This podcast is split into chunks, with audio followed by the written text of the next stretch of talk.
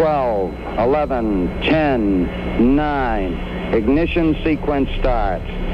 6, 5, 4, 3, 2, 1, 0.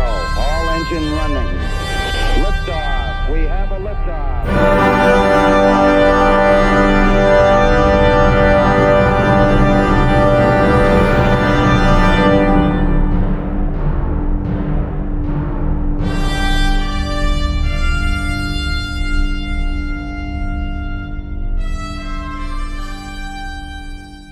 Hallo und herzlich willkommen zur 91. Folge des Countdown Podcast. Ich begrüße bei mir den Frank. Hallo Frank. Hallo Christopher. Ja, schön ähm, dich wieder zu sehen. Ja, sch schön, schön auch dich wieder zu sehen, nachdem äh, wir jetzt das längere nicht gesprochen haben und gefühlt 3000 Jahre vergangen sind seit der letzten Woche. Ja, ja. Es war, ja, es waren ein paar anstrengende Wochen für alle Beteiligten. Wir werden da später auch noch mal ein bisschen drauf eingehen. Ähm, aber starten wir doch einfach mal mit den News. Da hat sich doch einiges angesammelt. Zum ersten, direkt nach dem ähm, historischen Ereignis, was wir dann später noch besprechen werden, kamen dann, äh, kamen dann die Chinesen hinten aus dem, aus dem, aus dem Off heraus mit einem Raketenstart. Ähm, nee, das war gar kein Start, das war einfach nur die Ankündigung eines Starts. Äh, Ach so, aber es gab doch auch einen langen Marschstart äh, letzte Woche, oder? Ähm, ja, ja, es ist, es ist alles, es ist irgendwie alles, ähm, irgendwie verschwunden. Ich hatte mich ja bei der Sendungsvorbereitung äh, wirklich hingesetzt und äh, gedacht, oh verdammt, ist ja gar nichts passiert. Und dann haben wir, dann haben wir so durchgeguckt, was war denn eigentlich? Und dann war doch einiges gewesen. Und ich glaube, der chinesische Raketenstart, da war was, aber ich habe ihn irgendwie verpasst. Ähm, ich wollte nur darauf hinweisen, dass die Lange Marsch 11A-Rakete angekündigt wurde, die irgendwann kommerziell angeboten werden soll für einen relativ vernünftigen Preis von äh, 5 Millionen Dollar pro Start, glaube ich. Ähm, das impliziert zumindest die Nutzlast von 500 Kilogramm und der Preis von 10.000 Dollar pro Kilogramm. Und ist damit ähm, schon sehr viel billiger als beispielsweise die Electron von äh, Rocket Lab, die ja zurzeit für 7 Millionen angeboten wurde, ähm, früher auch mal für 5 Millionen und nur eine Nutzlast von, ich glaube, so um die 200 Kilogramm, 150 Kilogramm in vergleichbaren Orbit hat. Also so langsam aber sicher kommen die Chinesen durchaus auf den Markt, haben natürlich den Nachteil, dass sie Chinesen sind und ähm, amerikanische Firmen da ein erhebliches Problem haben von wegen ITA-Restriktionen, äh, also ITA, äh, Waffenexportkontrolle, die ja in der Raumfahrt überall ähm, mit, ne, mit etwas zu sagen hat ähm, äh, da halt gewisse Restriktionen haben und nicht alles mit chinesischen äh, Raketen starten können. Mhm. Hier der Andrew Jones, hier in den Kommentaren meinten sie, ähm, dass andere Artikel sagen, dass es 1,5 Tonnen in Sun Synchronous Orbit sind. Okay. Ähm, Hast du da mal unter, die, unter den Tweet geschaut, was da noch? Äh, das war irgendwie früher. Nee, das, das war eine andere, eine andere Variante gewesen. Okay. Nicht die hier. also da gab es irgendwie, da gab es nochmal andere Diskussionen, dass es, dass es mal noch eine noch größere Variante geben sollte, die genauso viel praktisch wie die Vega-Rakete ähm, tragen sollte, aber das nicht die hier. Die hier äh, zeichnen sich dadurch aus, dass es sehr flexibel ist, dass sie auch von Schiffen aus gestartet werden kann, was ja auch schon mal demonstriert wurde. Spannende Sache, die wird erst so rausgeschossen und dann zündet sie erst die Triebwerke. Genau, ja. Äh, was einfach daher kommt, dass sie von der Dongfang 31, äh, der äh, Ostwind 31 Rakete, ähm, abstammt und vom Namen her kann man sich leicht vorstellen, woher das, was das heißt. Was soll das heißen? Was da eigentlich drauf ist. Mm, Bombe. Genau. Ja, aber ich finde das spannend, dass, wenn man sich das Video dazu anschaut, ähm, dass die dann erst so hoch gepusht wird, also die wird irgendwie rausgeschossen und dann in der Luft äh, zündet sie dann erst ihre Triebwerke. Ja, das ist so Standard für äh, Raketen, die aus U-Booten abgeschossen werden und ähnlichem. Also das ist so, so Standard-Militärtechnik. Okay. Ja. Sieht aber schon sieht cool aus. aus. Muss, da hast du völlig recht. Das sieht richtig cool aus. Weil die wackelt da so ein bisschen in der Luft rum und man denkt, hm. ja, fällt sie jetzt zurück oder geht sie doch noch weiter nach oben? Ja, ähm, der Joe Barnard hat das gemacht. Project Womp, Womp oder irgend sowas. Okay, du sprichst wieder ein Rätsel. Was genau meinst du jetzt? Und zwar, ja, Joe Barnard hat das mal demonstriert mit einer Modellrakete, wie man so eine Rakete aus einem Silo starten kann mit äh, einfach Druckluft. Hatte dann eine Modellrakete aus einem Silo-Modell herausgeschossen und dann in der Luft, nachdem das Ding draußen ist, den Raketenmotor gestartet. Dazu mhm. gibt es ein Video, das äh, werden wir auch verlinken. Ja. Wo das alles erklärt, wie das alles funktioniert hat. Und äh, ja, guckt euch das mal an. Das geht also äh, durchaus auch im Modellmaßstab und das Militär macht das entsprechend im größeren Maßstab. Also die Rakete erst rauspusten, bevor die Triebwerke zünden, was natürlich Sinn macht. Ähm, genau. Weil man will ja natürlich irgendwie nicht das eigene Schiff versauen mit äh, Raketen. Ja, allerdings ähm, macht das Militär das nicht mit äh, irgendwelchen äh, kleinen, was benutzt der da? Ich glaube so Paintgun äh, CO2-Druckluftbehältern, ähm, sondern halt mit einem Gasgenerator, sprich irgendwelchen Sprengstoffen. Mhm.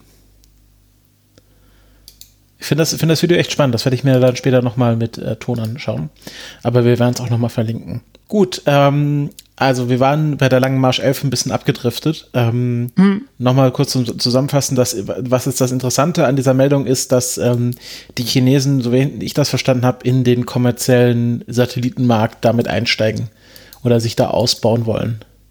Ja, was ja ohnehin schon lange angekündigt ist. Da werden wir auch nochmal kurz drauf zu sprechen kommen später. Aber gibt es schon jetzt Raketen, die, wo, wo man sich als kommerzieller Anbieter Startplätze kaufen kann bei den Chinesen?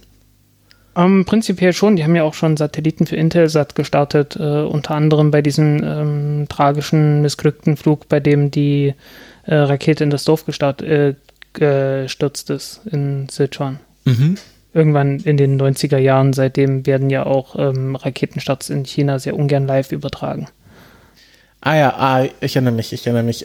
Also das ist jetzt nicht, nicht vollkommen neu, dass ähm, der kommerzielle Markt da von den Chinesen auch bedient wird, aber sie wollen jetzt auch äh, mehr Kapazitäten für solche Sachen anbieten, wahrscheinlich um auch ein bisschen Geld reinzukriegen, oder? Das sind einfach Unternehmer. Gut, die kriegen jetzt und die kriegen Hilfe vom Staat und vom Militär vor allen Dingen, aber ähm, das ist einfach ein Geschäft. Einfach ein, ein Geschäft von vielen. Ja, aber sind ja, ist ja schon ein staatliches Unternehmen in China dann. Nee, das ist so halbstaatlich. Also ähm, das sind halt Privatunternehmen, die Zugriff auf, äh, die Unterstützung haben vom Militär, aber im Prinzip äh, von privaten ähm, von privaten Unternehmen geführt werden. Ach so, also alle lange Marsch-Raketen kommen von der gleichen Firma. Also das ist gar nicht jetzt die, die chinesischen Raketen, sondern Grunde die chinesischen Raketen einer bestimmten Firma, die alle lange Marsch Ja, also das, das Militär liefert so die ersten zwei Raketenstufen und oder sowas und äh, die kommerziellen Anbieter machen dann den Rest. Also Hast du da ein paar Namen für mich oder äh, gibt es irgendwelche Namen, die man da kennen kann in diesem Bereich in China? Weil Land bisher war es für mich immer nur so, Ach, dass. Frag mich nicht. Irgendwas mit Space immer. Ja, bisher war es halt immer, bin ich immer davon ausgegangen, dass diese ganzen lange Marschraketen halt staatliche Raketen sind, so wie SLS oder Apollo oder sowas. Ähm, äh, Lange Marsch 11 glaube ich nicht. Das muss ich tatsächlich mal nachgucken. Äh, also die heißen alle Lange Marsch, aber kommen von unterschiedlichen Firmen. Ähm, warte mal. Ah, nee, Tatsache. Das kommt von Kalt, also von dem normalen. Ähm, aber werden halt äh, auch irgendwie kommerziell angeboten. Es ist halt alles sehr merkwürdig. Mhm. Ähm, ja, ähm, ich finde chinesische Raumfahrt nach wie vor sehr undurchsichtig. Und da geht es mir, glaube ich, nicht alleine so. Okay, also so genau kann man das jetzt gar nicht sagen, ob das jetzt privat ist oder ob öffentlich oder ob der Staat dahinter steht, weil das gar nicht so transparent gemacht wird. Ja, nein, also das kommt wirklich von, von kalt. Was Aber es kalt? wird halt, ähm, das ist die China Aerospace Science and Technology Corporation. Und das ist die eine dieser Firmen, die diese Raketen anbieten. Ähm, nein, es ist praktisch der große Hersteller der, Long der langen Marschraketen. Aller langer Marschraketen. Ja, mhm. also so der, der, sowas wie ULA oder so. Also ähm, es ist halt ein sehr merkwürdiges Konstrukt alles in, in China. Mhm. Aber wenn man äh, wenn man so vom Mars aus auf die Erde schauen würde, wäre das die US-Raumfahrt auch ein sehr merkwürdiges Konstrukt insofern. Alles klar. Gut, dann äh, wollen wir uns da gar nicht mehr in diesen Details weiter verlieren. Gehen wir mal zum genau. nächsten Thema über. OneWeb ähm, ist ja anscheinend pleite oder äh, gerade im Begriff für die Einzelteile verkauft zu werden, ähm, haben jetzt aber bei der FCC nochmal weitere Kapazitäten für bis zu 48.000 Satelliten angefragt. Ähm, haben die nochmal irgendwo in den Keller geschaut und dort einen Goldbarren gefunden oder was ist da los? Ähm, naja, das ist der Goldbarren, den sie haben wollen. Sozusagen. Äh, die, die Firma existiert ja noch, insofern können die ja Anträge schreiben, wie sie lustig sind. Und wenn sie das zugesprochen bekommen, dann hätten sie ja einen Fund, mit dem sie wuchern können. Und äh, dann in, im Laufe dieser Insolvenz, dieses Insolvenzverfahrens ähm, ihren Wert steigern können, um mhm. sich besser verkaufen zu können an mögliche Investoren. Aber die FCC glaub, ist auch nicht blöd, einfach. die weiß ja auch, dass die Firma pleite ist und wird das denen nicht geben, oder? Ja, ähm, das wird man sehen. äh, es hängt natürlich auch immer drauf ab, davon ab, ähm, wer sich als, als mögliche Investoren meldet. Ähm, kann ja durchaus sein, dass OneWeb dann sagt, ja, wir sind im Gespräch mit äh, den folgenden Leuten und äh, die können das durchaus durchziehen. Mhm. Und ähm, äh, dann sagt die FCC, aha, ja, wir sehen, äh, da steht ordentlich ein, ein, gutes Konzept dahinter, da steht ein Investor dahinter. Und ähm, dadurch, dass die Lizenzen sowieso so vergeben werden, dass man sagt, äh, ihr müsst innerhalb von äh, folgenden Zeiträumen äh, so und so viel Prozent von der Konstellation aufgebaut haben. Ansonsten verliert ihr die Lizenz und dann mhm. darf jemand anderes das Spektrum benutzen. Ähm, ist das jetzt nicht, nicht ganz so kritisch, auch wenn es natürlich bedeutet, ähm, dass man irgendwie den Markt für ein paar Jahre kaputt macht, wenn sowas passiert. Also wenn man jetzt irgendwie das, die Lizenz an jemanden vergibt, der es dann tatsächlich nicht nutzt. Also das ist gar nicht so abwegig und wäre auch gar nicht so schlimm, wie es auf den ersten Moment äh, aussehen würde. Ähm, es wäre auf jeden Fall, wenn, wenn diese Pläne, wie sie jetzt sind, so durchgezogen werden würden, wäre es auf jeden Fall schlimm für die Astronomie. Weil 48.000 Satelliten sind deutlich mehr als das, was Starlink hatte. Erstens. Und zweitens äh, sind die in einem sehr viel höheren Orbit und äh, weiter weg das hat zwei Nachteile. Erstens, sie bewegen sich langsamer. Wenn sie sich langsamer bewegen, heißt das, dass die Pixel auf einem Detektor ähm, mehr Licht abbekommen, auch wenn sie nicht ganz so hell sind. Also sie, sie können etwas dunkler sein und äh, machen den, den Detektor dann trotzdem, äh, also äh, füllen die Pixel auf dem Detektor dann trotzdem. Und ähm, ähm, zweitens, dadurch, dass sie so hoch sind über der Erde, werden sie viel länger noch von der Sonne, vom Sonnenlicht angestrahlt und sie sind viel länger sichtbar. Sie sind die ganze Nacht über sichtbar.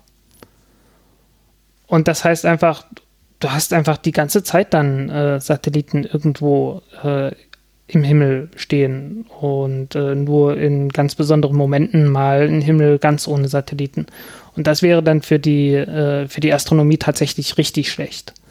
Ähm, während sich SpaceX ja durchaus äh, besonnen hat und dann gesagt hat, okay, auf diese 1100 Kilometer Orbits äh, gehen wir gar nicht mehr.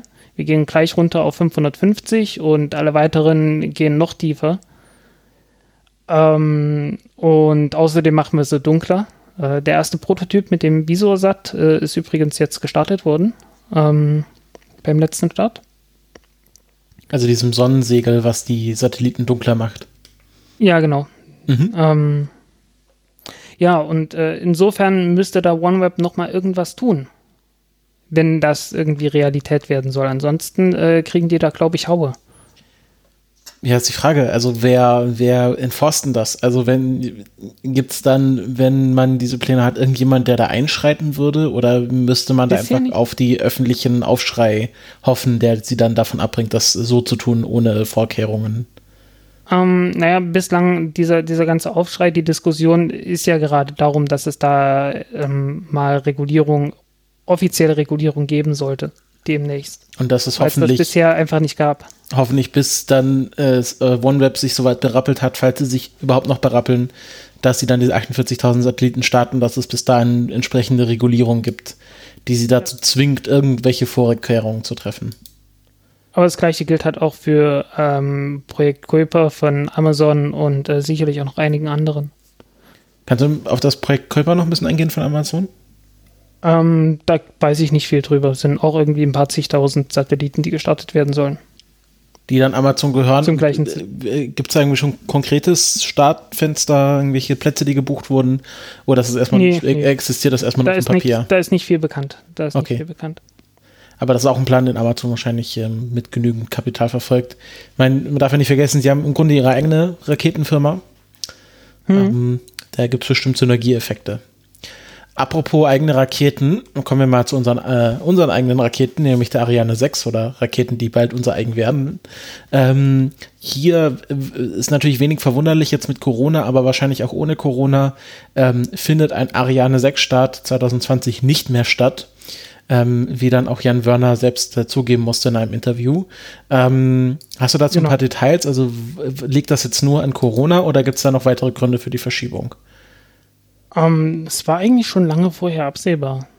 Ähm, was die Details sind, ich habe keine, keine konkrete Ahnung. Es ist einfach, äh, es, es hatte sich langsam aber sicher immer weiter verschoben.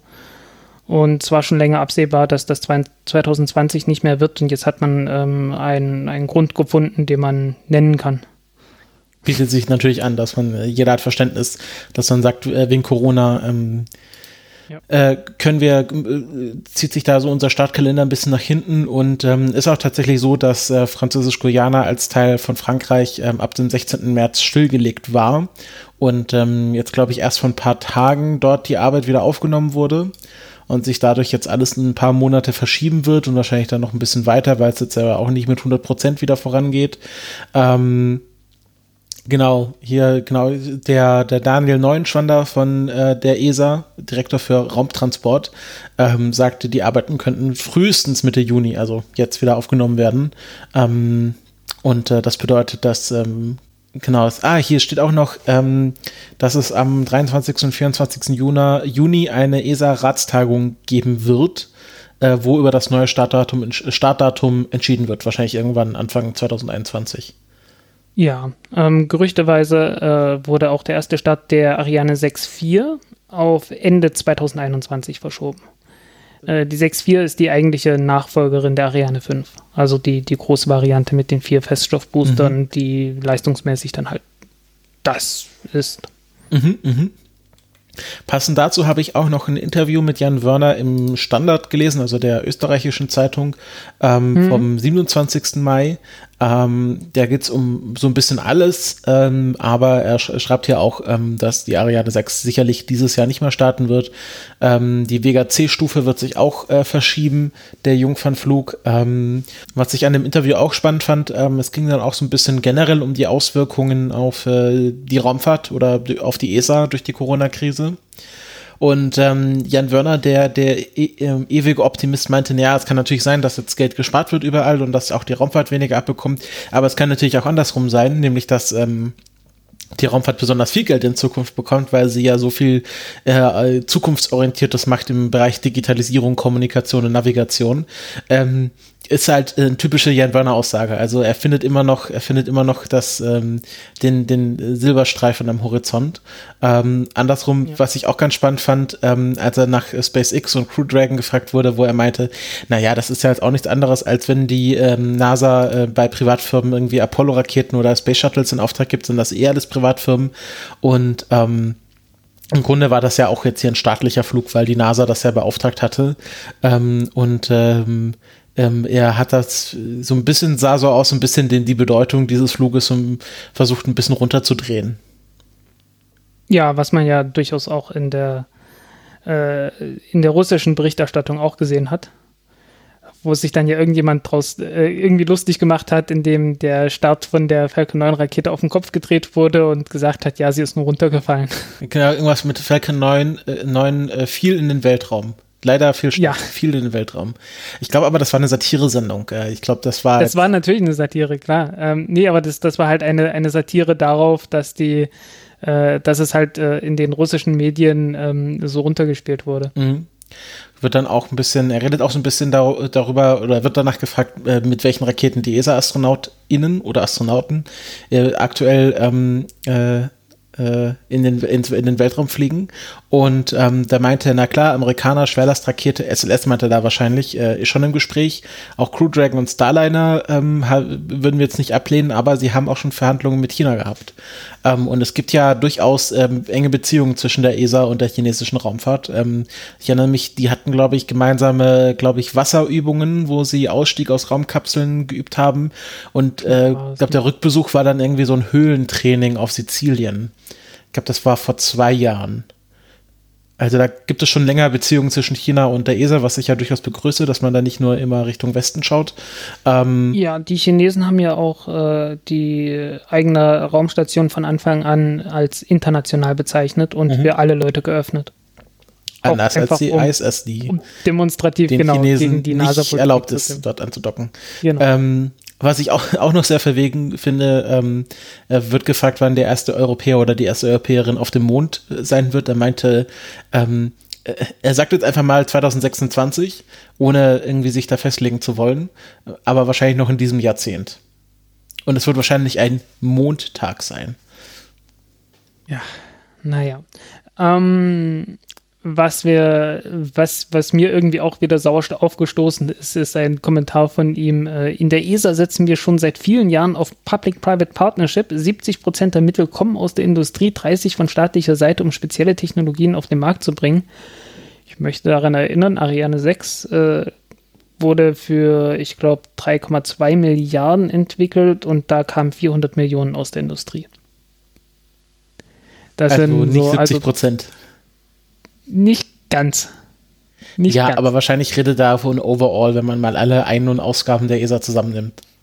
Naja, also es ist. Ähm, ja, ähm, wir werden nochmal drauf zurückkommen. Ja, also und natürlich der Abschluss ähm, geht ja nochmal darauf ein, dass er ja davon ausgeht, dass er nicht mehr lange Generaldirektor der ESA sein wird.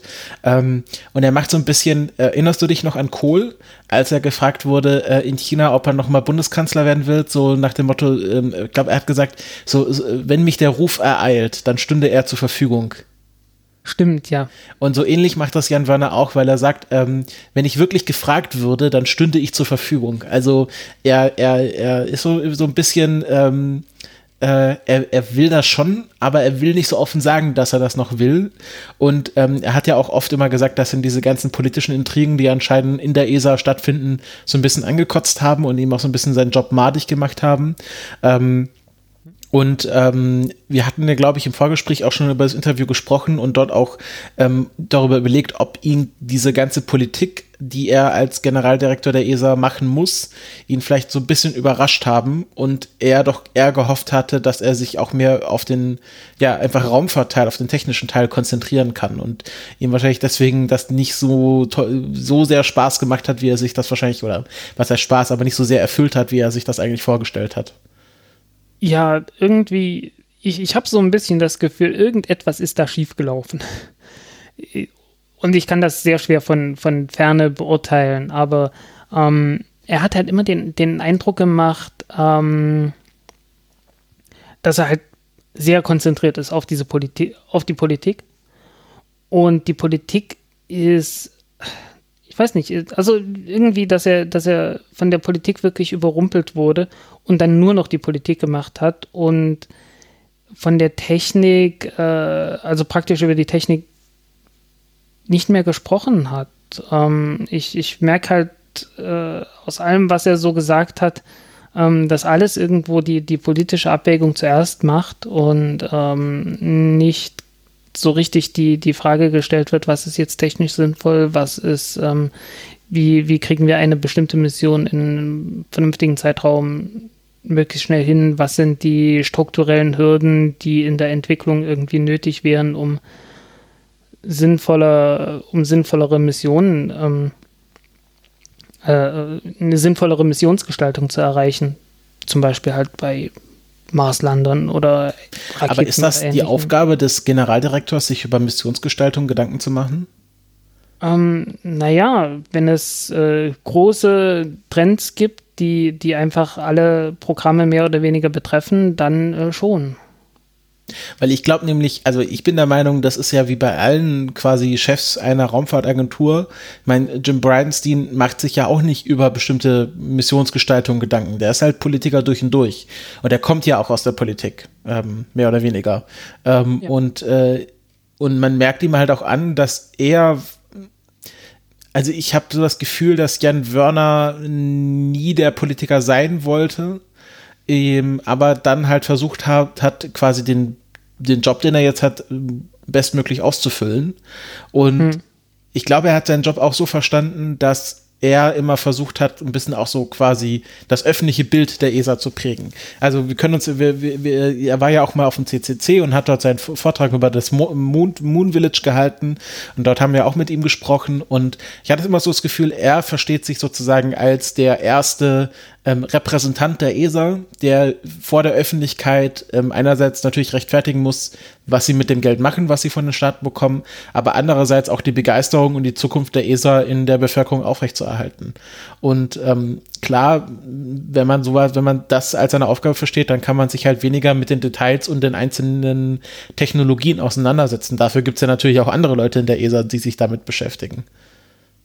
Ja, ähm, absolut. Aber es reicht halt nicht einfach nur das Bild aufrechtzuerhalten, wenn äh, hinter den Kulissen so äh, alles anfängt zu bröckeln, sozusagen. Na, und das ist, äh, das ist halt das, was mir bei der ESA so sauer aufstößt, immer wieder, dass, ähm, äh, dass eine Fassade aufrechterhalten wird und hinter der Fassade dann äh, tatsächlich äh, ganz andere Dinge passieren. Ja, also es ist ja auch offensichtlich, dass er ähm, damit auch nicht zufrieden ist, wie es gerade in der ESA, äh, also was gerade in der ESA stattfindet. Sonst würde er wahrscheinlich nicht mit so einem ähm, äh, Tanz äh, um seinen, seinen Posten herum aus dem Amt scheiden. Ja, ähm, dann, dann würde ich mir doch äh, wünschen, dass er auch etwas deutlicher wird dann einfach äh, sehr deutliche Sprache einfach mal sagt, okay, die folgenden Dinge funktionieren nicht, wir können hat er das nicht getan in dem Blogartikel, den er damals geschrieben hat? Ähm, müsste ich mir noch mal durchlesen wahrscheinlich. Also ich, ich glaube, er ist halt einfach ein, ein, zu gutmütiger Mensch dafür.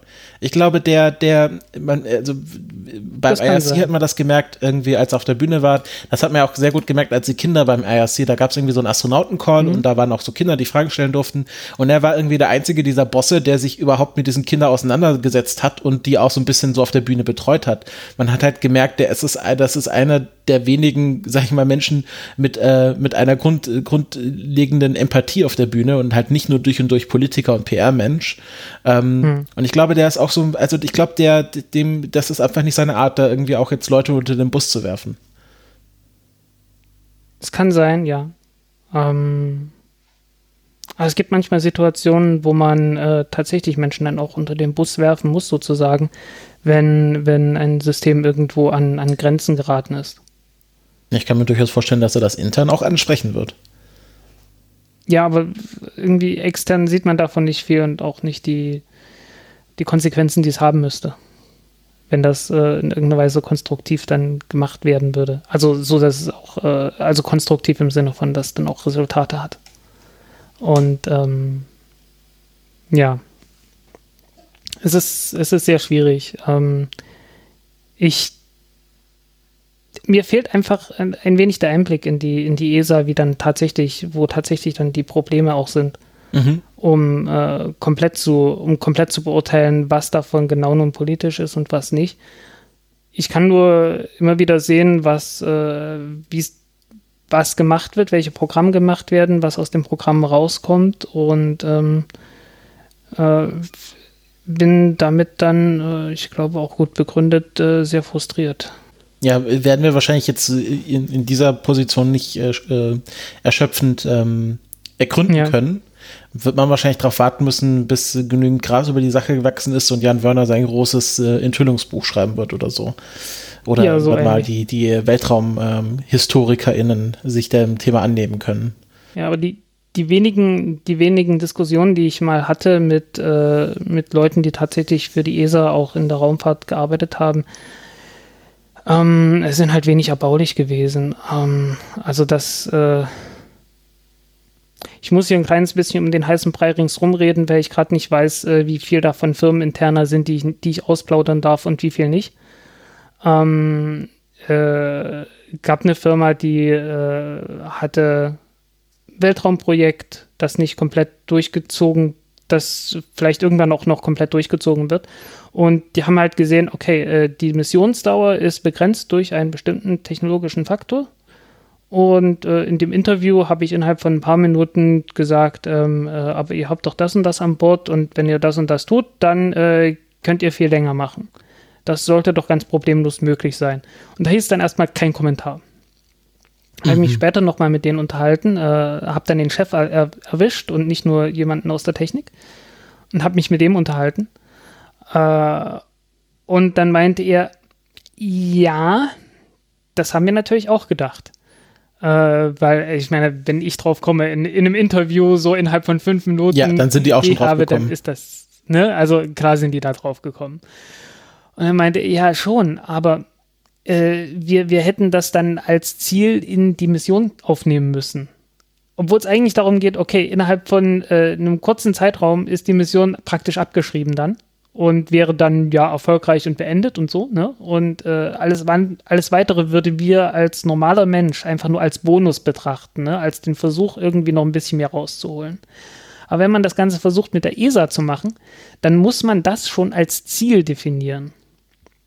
Und wenn es dann als Ziel definiert ist, muss alles, was man getan hat, um diese Mission dann noch weiter fortzusetzen, äh, dann auch schon wieder diesen ganzen Zertifizierungsprozess durchlaufen. Mhm. Und dann hast du sofort einen riesengroßen bürokratischen Aufwand. Äh, noch alles nur für, für ein kleines Stück Technik, das du einfach bloß mal kurz ausprobieren willst.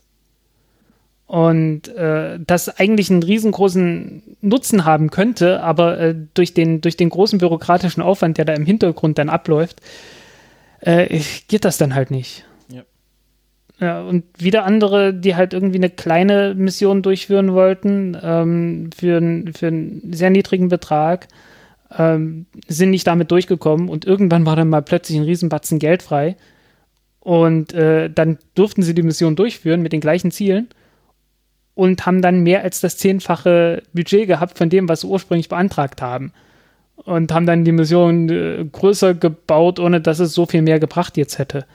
Also es ist eine, eine sehr merkwürdige, äh, in der europäischen Raumfahrt äh, laufen merkwürdige Dinge ab. Die äh, irgendwie ein, ein strukturelles Problem auch irgendwie zeigen. Wozu natürlich auch das Geo-Return und so weiter gehört. Ja. Gut, äh, gehen wir mal einen Schritt weiter. Wir verlassen die ESA noch nicht ganz, sondern äh, kommen zu einer etwas größeren Partnerschaft, nämlich zwischen der ESA und der NASA. Und die NASA hat jetzt die ESA beauftragt, die wiederum Airbus beauftragt hat, ähm, das dritte Service-Modul für ähm, das Orion-Raumschiff äh, zu bauen, was dann auch das erste Mal in 52 Jahren um den Mond fliegen soll mit einer Besatzung an Bord. Ähm, Kannst du da kurz zu sagen, wie bedeutend das jetzt tatsächlich ist? Ist das ähm, wichtig oder ist das jetzt einfach nur ein weiterer Schritt Richtung ja, diesem eledigen SLS-Projekt, was irgendwie nicht äh, vom Boden kommt? Ja, letztendlich das. Ähm, Orion ist bis jetzt noch nicht geflogen. Ähm, das Service-Modul äh, ist halt das, was von der ESA geliefert wird. Ähm, wird wahrscheinlich auch nie erwähnt werden. nie so wirklich. Ist halt dann so amerikanisches Raumschiff. Ähm, okay, die Entwicklungsarbeit war ja nun auch elendig teuer und lang und sonst was. Ich weiß nicht, also es war ja ein zweistelliger Milliardenbetrag, der Orion gekostet hat. Ich habe es jetzt gerade nicht im Kopf, irgendwie 17 Milliarden oder 11 Milliarden, äh, nagte mich nicht drauf fest. Ist unglaublich teuer gewesen. Das ist jetzt der europäische Anteil. Ähm, ich habe da ich, ich bin halt bei SLS sowieso ähm, warten wir mal bis November ab. Und dann schauen wir, dann schauen wir mal, was, was von den USA übrig ist. Mhm, ja, alles, was jetzt mit der USA zu tun hat, ist eh ähm, immer also, mit Vorbehalt. Ja, ja also äh, ja, kommen wir später noch ist ja zu. bei mir schon länger so, weil äh, seit spätestens seit Artemis äh, ist ja irgendwie so, oder dass, dass äh, seit Trump die Mondlandung so forciert, ähm, ist ja irgendwie klar, okay, also wenn Trump abgewählt ist, dann wird das wahrscheinlich alles anders, alles anders laufen und von daher ist alles mit Vorbehalt. Also hm, ja, ich bin da sehr, sehr vorsichtig. Mhm. Ähm, kannst du noch ein bisschen was zu diesem Service-Modul sagen? Also was das jetzt genau, welche Rolle es erfüllt? Ähm, unter Service kann man sich ja viel vorstellen. Es wird wahrscheinlich keine hm, Das ist der Antrieb praktisch. Okay. Das ist praktisch der, der gesamte Antrieb von und äh, Antrieb äh, und äh, ich glaube auch Kühlung, ähm, Stromversorgung, der Kram halt. Mhm. Also das alles, ist, was äh, ähm, nicht mit äh, dem Menschen direkt zu tun hat. So was, ja, alles, was, was halt nicht das, das Crew-Modul ist. Mhm. Also, ähm, das ist praktisch das Ding, das auch ähm, das äh, beim Starliner abgestoßen wurde und dann fast mit der Kapsel äh, kollidiert wäre. Äh, dieses Ding. dieses Ding kommt beim, beim äh, Orion von, äh, von Europa. Mhm, mhm. Gut, und was ist jetzt da die Timeline? Also bis wann soll das denn fliegen? 2024 sehe ich hier.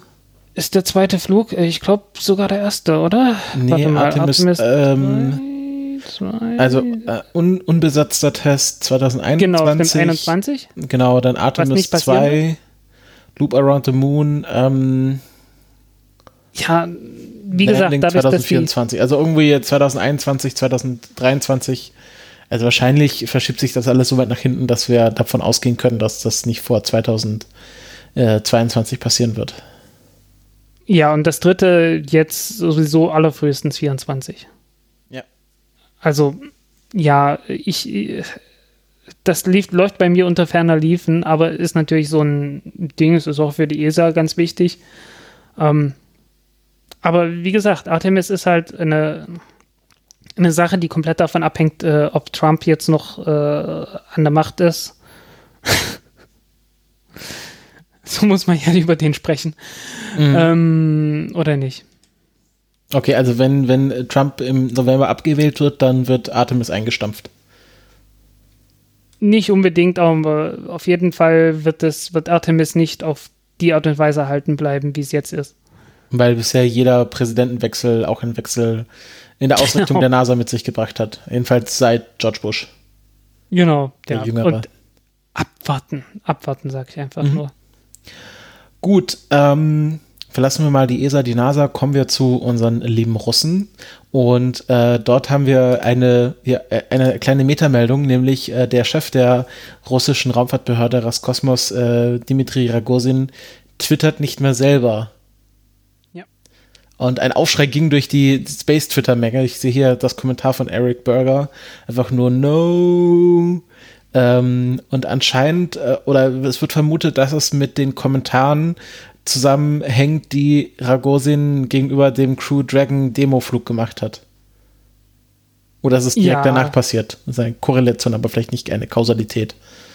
Ja, ähm, beziehungsweise auch Elon Musk. Ne? Elon Musk hat ja in der, in der NASA-Pressekonferenz auf, das, äh, auf das Trampolin hingewiesen. Hat gesagt, ja, das Trampolin funktioniert. Nachdem Rogozin, ich glaube 2014 gesagt hat, äh, dass die Amerikaner dann wohl mit dem Trampolin zur ISS fliegen müssen, äh, weil das Space Shuttle ja nicht funktioniert ja. mehr und nicht mehr da ist und äh, von Commercial Crew ja auch nichts zu erwarten ist und naja, dann hieß es halt, dann müsst ihr wohl mit dem Trampolin hochfliegen. Und äh, ja, Elon Musk meinte dann, ja, das Trampolin funktioniert, schau an. ähm, ja, das ist halt äh, die, das gewesen, was äh, es war halt immer sehr unterhaltsam, Rogozin zu, zu, äh, zuzuhören, sozusagen auf Twitter. Weil er doch schon sehr frei getwittert hat und auch äh, direkt interagiert hat. Das war nicht nur so ein Publicity-Account, den er dort hatte. Ja.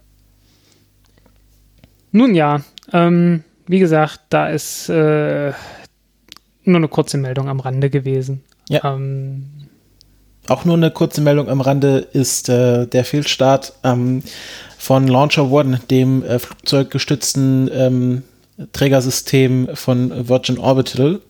Ähm, da hatten wir in der letzten Folge drüber geredet als Ankündigung und hatten auch so ein bisschen über die, das System geredet. Und ähm, ja, die Rakete wurde abgeworfen. Man sieht auch die Videos, wie sie sich vom Flugzeug abtrennt.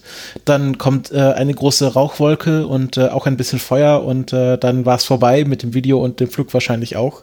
Ähm, es gibt jetzt verschiedene Theorien, äh, was da nicht funktioniert hat. Ich glaube, die ausgefallenste war irgendwie was mit den ähm, Fliehkräften, also dass es zu schnell abgestoßen wurde zum Flugzeug. Aber es ist wahrscheinlich nicht die wahrscheinlichste Theorie, warum es nicht geklappt hat. Oder gibt es mittlerweile eine offizielle Analyse? Ähm, oh, soweit ich weiß nicht. Ähm, was ich gesehen hatte, ist halt, ähm, du hast erstmal so zwei kleine Feststoffbooster da dran die nur dafür dienen, wenn das Ding abgeworfen wird, ist es ja erstmal in Schwerelosigkeit, weil kein Antrieb mehr, ne? Es ist ja wie so ein Parabelflug sozusagen, der da, durchge der da durchgezogen wird. Mhm. Und du brauchst dann erstmal ein bisschen Schub, damit äh, der Treibstoff äh, sozusagen wieder zu Boden fällt, nach hinten. Und dann wird gezündet. Das hat funktioniert, aber wenn man sich das Video anschaut, irgendwie, äh, irgendwie ist die, fliegt die Rakete am Anfang nicht gerade. Und äh, es kann durchaus sein, dass da irgendwelche Querkräfte dazugekommen sind, die die Rakete einfach beschädigt haben. Mhm. Ähm, auch vom Luftwiderstand her. Ist sehr schwer zu beurteilen. Ähm, es hieß halt, ja, es ist dann ausgegangen. Nach ein paar Sekunden ist das Triebwerk ausgegangen und äh, der Videostream ist dann auch abgebrochen. Ach, wie praktisch. Ähm, äh, die ist dann irgendwie zerbrochen auf jeden Fall und hat eine riesengroße Wolke äh, hinterlassen. Ähm, was schon darauf hindeutet, dass nicht einfach nur das Triebwerk ausgegangen ist. Also irgendwie muss es da noch, eine andere, noch ein anderes Problem gegeben haben. Mhm. Weil ansonsten hätte man wohl gedacht, dass die, würde man wohl denken, dass die Raketenstufe einfach erstmal weiter bleibt am Stück und äh, dann irgendwann nach langer Zeit kaputt geht. Also hier ist auch irgendwas explodiert, meinst du? Nö, irgendwie einfach geplatzt. Reicht ja. Also äh, es gab eine riesengroße Wolke aus so Treibstoff und, und flüssigen, äh, flüssigen äh, Sauerstoff, ähm, was auch auf dem Wetterradar zu sehen war. also irgendwas Größeres ist da passiert. Mhm. Aber Virgin Orbital hat sich da noch nicht weiter zugeäußert. Nee, nicht wirklich. Ähm, muss man schauen. Äh, dass, äh, wie gesagt, die nächste Rakete haben sie schon und die wird auch dann irgendwann starten, je nachdem, äh, was die dann als, als Ursache ähm, herausbekommen. Ähm, es kann durchaus sein, wenn da, wenn da einfach nur ähm, die Steuerung nach dem Abwurf versagt hat, dass da irgendwas falsch war, dass das dann auch relativ schnell geht. Äh, wenn es doch irgendwo ein Teil vom Triebwerk war, das kaputt gegangen ist, sowas wie die Treibstoffpumpe oder so, ähm, dann ist da sicherlich ein ganz anderes, äh, ganz anderes Problem. Mhm. Das dann auch einfach länger braucht, um es zu beheben. Weil dann irgendwie die, das ganze Triebwerk neu entwerfen muss oder so. Oder ähm, zumindest die Pumpe oder die Turbine oder was auch immer. Ähm, eines, der, eines der Dinge, die ich äh, zumindest zu sehen geglaubt habe, äh, war, dass die ähm, dass das Abgas, das dann noch rausgekommen ist, offensichtlich ziemlich viel Kerosin enthielt, weil es noch brennbar war ähm, und äh, kurz danach noch in Brand geraten ist. Äh, was so ein bisschen darauf hindeutet, dass vielleicht äh, die Sauerstoffpumpe ausgefallen ist oder dass die Pumpen allgemein ausgefallen ist und, und nur noch das Abgas vom, ähm, vom Gasgenerator rauskam oder irgend sowas, aber mh, hm, sehr schwer zu sagen. Und ähm, in Verbindung mit dem Launcher One-Start hast du ja auch nochmal einen Artikel verlinkt äh, mit dem Titel Fliegender Pop-up Weltraumbahnhof. Ähm, ja, noch nicht mal ein Artikel, es ist ein Tweet ähm, von irgendeiner Konferenz, die wohl gegeben wurde mit äh, einer Folie, die da gezeigt wurde. Ähm, das, äh, das halt zeigt, dass ähm, geplant ist, äh, sozusagen einen, einen Weltraumbahnhof für den Launcher One zu entwickeln, der dann in einer Frachtvariante der Boeing 747 transportiert werden kann. Mit zwei Raketen an Bord und so ein bisschen äh, Ground Equipment, was man dann, ja, dann kannst du halt das alles nehmen und fliegst mit dem Frachtflugzeug ähm, dahin, wo du die Rakete starten möchtest, äh, lädst das alles aus. Dann hast du zwei Raketen da, hast dein Ground Support Equipment Und ähm, wenn du die Rakete starten willst, dann kommt die, ähm, wie heißt sie gleich, Cosmic Girl und äh, nimmt die Raketen auf, die du dann äh, am Boden schon vorbereitet hast mit deinem ganzen Equipment und startest dann deinen Satelliten. Mhm. Spannende Sache. Allzu schwer dürfte das alles ja auch gar nicht sein. Ähm, die, die Rakete wiegt ja 30 Tonnen ähm, voll, also mit, mit allem drum und dran. Ähm, der größte Teil davon ist Sauerstoff. Das soll heißen, wenn du die ohne Sauerstoff hast, dann wiegt sie noch so 10 Tonnen. Ähm, ich weiß nicht, wie viel davon Kerosin ist und äh, was für Kerosin die benutzen, ob die das Kerosin, den, den Raketentreibstoff dann mitbringen oder nicht. Ähm, ich schätze mal so 20 Tonnen an Raketenequipment inklusive Treibstoff. Und äh, ich weiß nicht, was der Rest ist äh, und wie viel der wiegt.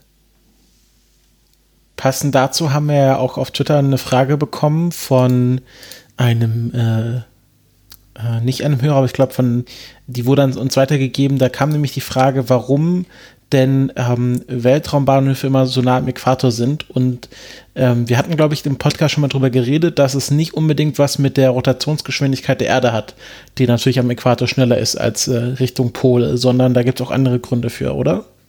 Ja, ähm, hilft natürlich. Also die zusätzliche Rotationsgeschwindigkeit. Aber ähm, der wichtigste Grund ist, und äh, hier wäre ein Video, glaube ich, hilfreich, ähm, dass, äh, äh, dass die Bahnebenen, die erreichbar sind, die direkt erreichbar sind, ähm, sehr viel mehr Aufwand brauchen, wenn man nicht vom Äquator startet. Aber wenn man vom Äquator startet, kann man in jede Bahnebene reinfliegen, die man, die man haben will. Und wenn man äh, weiter nördlich startet, kann man bestenfalls, äh, wenn man jetzt sagt, äh, wir starten von Florida aus, äh, 23,5 Grad nördliche Breite, kann man bestenfalls in eine Bahnneigung mit 23,5 Grad äh, reinstarten. Mehr geht immer, weniger nicht. Ähm, weil du musst dann erst zum Äquator selbst hinfliegen und dann musst du am Äquator eine Linkskurve fliegen, in dem Fall um 23,5 Grad, um in, den Äquat um in die Äquatorebene selbst hineinzukommen. Und so ein Manöver, das verschlingt unendlich viel Energie. N nicht unendlich, nein, überhaupt nicht. Aber ähm, kann man sich jetzt überlegen, äh, Sinus, äh, Sinus 23,5 Grad ist, glaube ich, 0,4 oder so ein Scheiß. Wenn man jetzt sagt, wir fliegen zum Äquator und machen jetzt direkt eine Linkskurve, ohne irgendwie noch andere Manöver dazu zu haben, ähm, mit 8 Kilometern pro Sekunde, dann äh, braucht man dafür 3,2 Kilometer pro Sekunde als, als zusätzliches Delta V. Also ähm, mehr Treibstoff, den du mitnehmen musst. Brauchst richtig viel Treibstoff, ja. Ähm, in der Praxis ist es natürlich so, dadurch, dass man Äquator, also eine äquatornahe Umlaufbahn hat man ja meistens immer nur für geostationäre ähm, Satelliten. Ein paar Ausnahmen gibt es. Aber die sind jetzt nicht, nicht so relevant. Ähm, wenn man jetzt in geostationären Orbit das Ganze macht, da hat man Möglichkeiten, das Ganze etwas abzumildern. Aber die sind auch nicht so toll. Ähm, was man, was man da zum Beispiel bei SpaceX macht, ist, man fliegt bis zum Äquator und äh, dadurch, dass man, man fliegt im niedrigen Orbit bis zum Äquator und dann fliegt man die Kurve am Äquator, beziehungsweise nein, äh, man, man fliegt die noch nicht. Man fliegt ein kleines bisschen in der Kurve am Äquator, aber beschleunigt gleichzeitig nochmal weiter, weil man muss ja in diesen hohen Orbit hinaus, auf diesen äh, GTO-Orbit auf äh, 36.000 Kilometer. Und da gibt es ein paar geometrische Effekte, ähm, wohlgemerkt geometrische Effekte im Phasenraum, ähm, also in der in den Geschwindigkeitsvektoren, die man ausnutzen kann, äh, wo man irgendwie so ein zwei Grad einsparen kann, ohne dass man und dass das viel Treibstoff kosten würde. Ähm, dann fliegt man bis hoch und wenn man sehr weit weg ist von der Erde, dann hat man eine sehr niedrige Bahngeschwindigkeit also vergleichsweise niedrige Bahngeschwindigkeit und dann kostet das ganze Manöver, ähm, also diese Linkskurve, kostet dann nicht mehr so viel Delta V, wie wenn man das im niedrigen Erdorbit macht, wo man relativ schnell unterwegs ist. Äh, das ist da der Trick. Aber der Unterschied ist halt immer noch ziemlich groß. Also ähm, SpaceX, wenn, wenn man, wenn SpaceX startet, äh, einfach direkt hochfliegt in diesen Orbit, dann äh, müssen die Satelliten 300 Meter pro Sekunde mehr Geschwindigkeit äh, aufbringen, als wenn das eine, eine Ariane 5 macht von Französisch-Guyana aus. Auf welchem Breitengrad liegen die? Ähm, 5 Grad. Also 5 versus 23 Grad. Ja. Und Baikonur liegt irgendwo bei 50 oder so. So in der Größenordnung. Wenn es jetzt 48 sind, schlag mich nicht. Ähm, jedenfalls so in der Größenordnung. Ähm, und da ist das nochmal eine ganz andere Nummer. Es geht ja so weit, dass äh, einmal ein Satellit ausgesetzt wurde von einer Proton-Rakete und die, das letzte Manöver, also diese, diese Linkskurve nicht funktioniert hat. Also weil einfach Triebwerk hat nicht gezündet. Mhm. Und äh, dann hat man gesagt, okay, was machen wir jetzt mit dem Satelliten? Und dann hat man irgendwie gesagt, naja gut, okay, der Satellit hat im Prinzip genug, äh, genug Treibstoff, um äh, die Bahn zu zirkularisieren und diese Linkskurve zu fliegen. Aber dann äh, hat er nicht mehr viel Zeit, um die äh, um, um Korrekturmanöver zu machen, weil braucht so ein geostationäres Satellit muss ja regelmäßig Korrekturmanöver ähm, fliegen. Weil so ganz äh, festgenagelt sind die im Orbit nicht.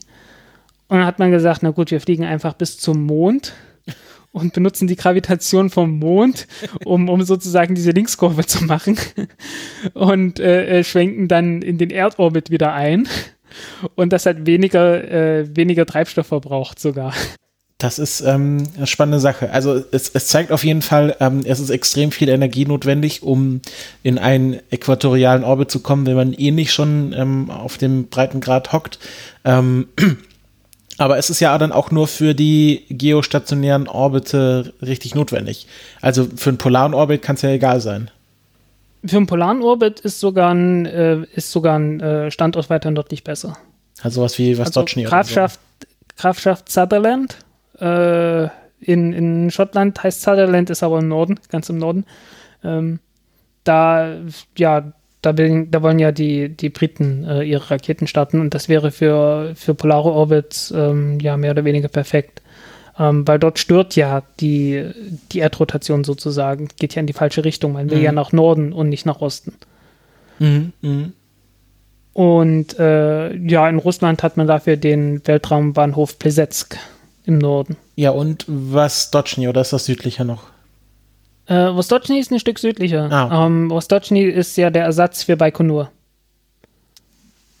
Ach ja, weil ja, Baikonur liegt ja in Kasachstan. Das ist, äh, kann man sich ja nicht immer ja. der politischen Beziehungen sicher sein. Ja, ähm, ähm, ähm, ähm, und wenn man, wenn man sich den Globus nimmt und ich zeige dir es jetzt einfach nur auf der Kamera, ähm, dann steht ist hier irgendwo äh, äh, ähm, Baikonur mhm. mitten in Kasachstan. Aber wenn wir den Breitengrad einfach mal rübergehen, dann taucht hier hinten dann irgendwo auch wieder Russland auf.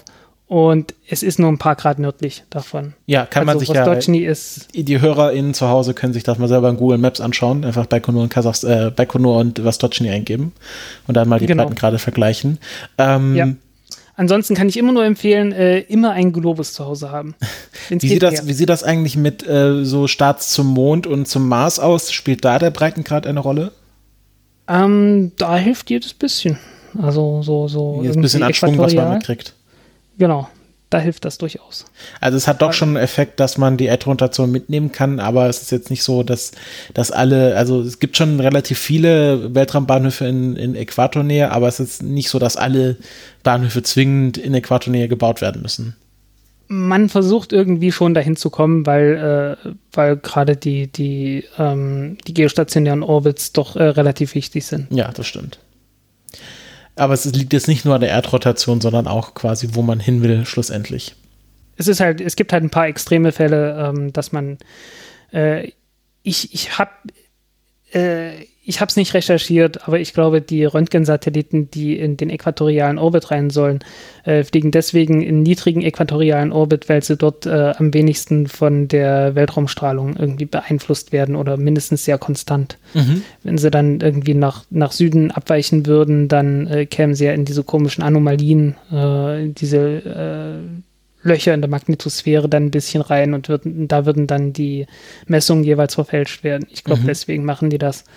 Ähm, aber da muss dann halt im niedrigen Erdorbit äh, am Äquator sein und das wurde dann halt früher gerne mal mit der Pegasus-Rakete gemacht, die man halt mit einem Flugzeug zum, Orbit, zum Äquator geflogen ist und dann vom Äquator aus direkt äh, den, den Satelliten gestartet hat und dass man da irgendwelche Links- oder Rechtskurven hätte fliegen müssen.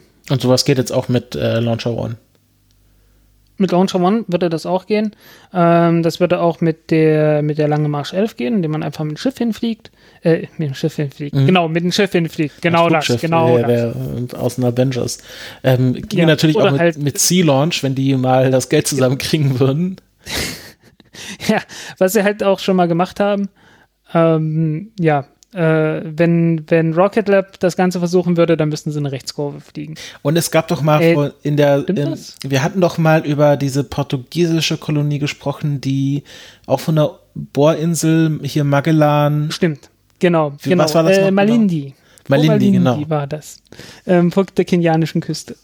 Wenn ich mich jetzt, äh, ja, vor der kenianischen Küste. Ja, das ist ja. Ich muss immer gucken, ob Kenia oder Tansania. Tut mir leid. Dafür, dafür hat man einen Globus, damit man nachschauen kann. Genau. Gut, ähm, dann haben wir diese zuhörenden Frage auch geklärt. Herzlichen Dank für äh, die Einreichung. Wir versuchen da auch immer drauf einzugehen, ähm, ähm, äh, wenn da Fragen an uns gestellt werden, äh, wenn wir dran denken. Also schreibt uns gerne auf unserem Twitter-Account weitere Fragen, falls ihr welche habt. Und ähm, wir kommen jetzt zu unserem Hauptthema, dem ersten großen Hauptthema. Und das ist auch gleich ein großes, kompliziertes und ähm, auch sehr getragenes. Ähm, oh ja. Es geht zum, zu, also der Anlass ist natürlich, ähm, wie ihr wahrscheinlich alle mitbekommen habt, die ihr den Podcast hört, ähm, am letzten Samstag wurde ähm, die Crew Demo 2 Mission von SpaceX gestartet. Also hier zwei Astronauten an Bord einer amerikanischen Rakete von amerikanischem Boden mit amerikanischem Pathos ins All gestartet. Hat auch ähm, alles äh, gut funktioniert, äh, sind heil oben angekommen, haben auch die Glocke geläutet und ähm, sind alle wohl auf. Ähm, das, sag ich mal, das, das PR-Problem, was die NASA an der Stelle hatte, war, dass gleichzeitig. Das, das PR, warte mal ganz kurz, das PR-Problem, das SpaceX hatte, ist, dass sie äh, direkt dahinter noch den ersten Testflug mit dem Starship machen wollten und das nicht funktioniert hat, weil es kurz davor explodiert ist. Äh, der, der vierte Prototyp ist ja explodiert durch. Genau, das, das, ich glaube sogar davor, also vor dem Flug, oder? Genau, ja. Das war noch vor dem ersten, zuerst angesetzten Flug. Äh, sollten ja ursprünglich am 27. Mai starten. Und da war das Wetter so schlecht. Ähm, und dann wurde es auf den 30. verschoben. Und äh, am, äh, als es explodiert ist, lag einfach an dem äh, Schnellschluss, an einem defekten Schnellschlussventil. Okay. Oder so wie auch immer das also hieß. Da gab's, äh, also gab es eine Testfeuerung des äh, Starship Serial Number 4. Ähm, der Testfeuerung genau. wurde abgeschlossen und dann ist sie in einem Feuerball sehr schnell, hat sich sehr schnell ähm, äh, disassembled. Rapid Unscheduled Disassembly und diesmal wirklich sehr rapid.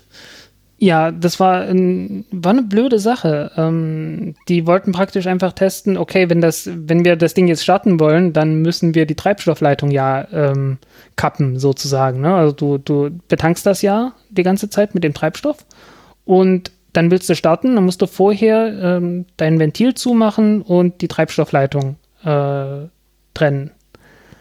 Ja, und das hat nicht funktioniert. Das Ventil ist nicht zugegangen und äh, ausgerechnet die Methanleitung war dann noch offen. Und äh, ja, flüssiges Methan, das dann äh, in der Nähe eines äh, gerade noch gelaufenen ähm, Triebwerks ist, äh, das geht nicht sehr lange gut. Und ist es auch nicht. Und dann ist es äh, explodiert und im Sinne von detoniert. Mhm. Ähm, hat gibt ein schönes Video von Scott Manley, hm? äh, der das ausgewertet hat. Ähm, äh, das hat auch den Teststand dann also auch äh, mit in Mitleidenschaft gezogen. Also das ist, ja. nicht, das ist nicht nur geplatzt wie Starship 1 bis 3, sondern wirklich explodiert. Ja, so richtig, so richtig mit Feuerball und allem drum und dran, wie sich das gehört. Wie man sich das vorstellt. So ein bisschen wie, was, wie hieß die Mission, wo die, der Satellit mit explodiert ist? Ähm, äh, Amos 6. Genau, Amos 6, äh, was ja, was ich heute gar nicht so richtig vorstellen kann, aber damals war das so nach dem Motto, oh, geht jetzt SpaceX pleite, der Satellit ist kaputt gegangen und heute stehen die so sicher in, in, äh, in diesem Geschäft, dass, äh, ähm, dass die das heute wahrscheinlich gar nicht mehr so ähm, ärgert. Also wahrscheinlich ärgert sie das schon, aber es sind jetzt auch alles äh, Testobjekte und ähm, ja. ich glaube Starship Serial Number 5 und Serial Number 6 sind schon im Bau. Nummer 5 ist fast fertig, Nummer 6 ist im Bau, Nummer 7 wurde angefangen. Genau. Ähm, also die äh, ist jetzt nicht so, dass wir dass jetzt komplett ohne Testrakete dastehen. Und ich glaube, für August ist auch schon der Hopser mit Nummer 5 geplant, oder? Oder für den Juli schon? Ja, äh, jetzt irgendwie schon irgendwie nächste Woche oder so. Ah, sogar nächste ich, Woche schon. Drucktest irgendwie irgendwie angesetzt. Also sehr bald in ein paar Tagen schon. Genau, ich glaube, sie haben von der FIA ihre ihre Flugfreigabe schon bekommen, dass sie das machen dürfen. Erinnert so ein bisschen hm. an die an die Grasshoppers. Nee, nicht den nicht den äh, die die das ist jetzt nicht für den Flug, das ist erstmal nur für den Drucktest. Ah, das ich meine ich meine doch den Flug. Ah, okay. Ich habe keine Ahnung, wann genau der Flug dann angesetzt ist. Ich, ich habe da nur, ich habe da nur die Meldung gesehen, dass sie von der Flugaufsichtsbehörde die Freigabe bekommen haben, irgendwie ein paar hundert Meter hoch zu fliegen mit dem Teil. Ah, okay. Hm. Ja. Ja, das war halt ursprünglich für den, für direkt nach dem. Äh, da haben sie sich gedacht, da machen wir den Hattrick, wir machen Crew Demo 2, genau. wir machen Starship Hopser und wir schmeißen noch ein paar Starlink-Satelliten in den Orbit. Ja. Und äh, in und zwei von drei hat ja dann auch geklappt. Ja, ähm, und natürlich äh, den, das erste Mal äh, eine, eine fünfte Landung mit äh, einer Falcon 9 Erststufe. Ja, und was jetzt auch noch war, war, dass sie die Freigabe von der NASA bekommen haben, auch für ähm, Flüge mit Besatzung äh, wiederverwendete Booster zu verwenden. Genau. Und ich glaube, in gewisser Weise ähm, kann SpaceX und Elon Musk da echt froh sein, dass das nicht so gelaufen ist. Was kann man, glaube ich, festhalten, dass äh, alles, was, dass, dass zurzeit jede PR schlechte PR ist. Wenn ich auch nur so mal auf das Wahlkampfvideo ähm, nee, Hinweise. Ich kann, ja, ich kann jetzt gar nicht folgen. Kommen. Was kann Elon Musk froh sein, was nicht gelaufen ist? Da habe ich gerade einen Disconnect. Dass die, ähm, dass dieser Teststart nicht auch noch stattgefunden hat. Ähm, einfach weil ähm, die, das, was SpaceX getan hatte, dann politisch ausgenutzt wurde. Ja, okay. Also äh, dass äh, genau, dass Crew Demo 2 schon stark politisch ausgenutzt wurde, das war schon damals klar.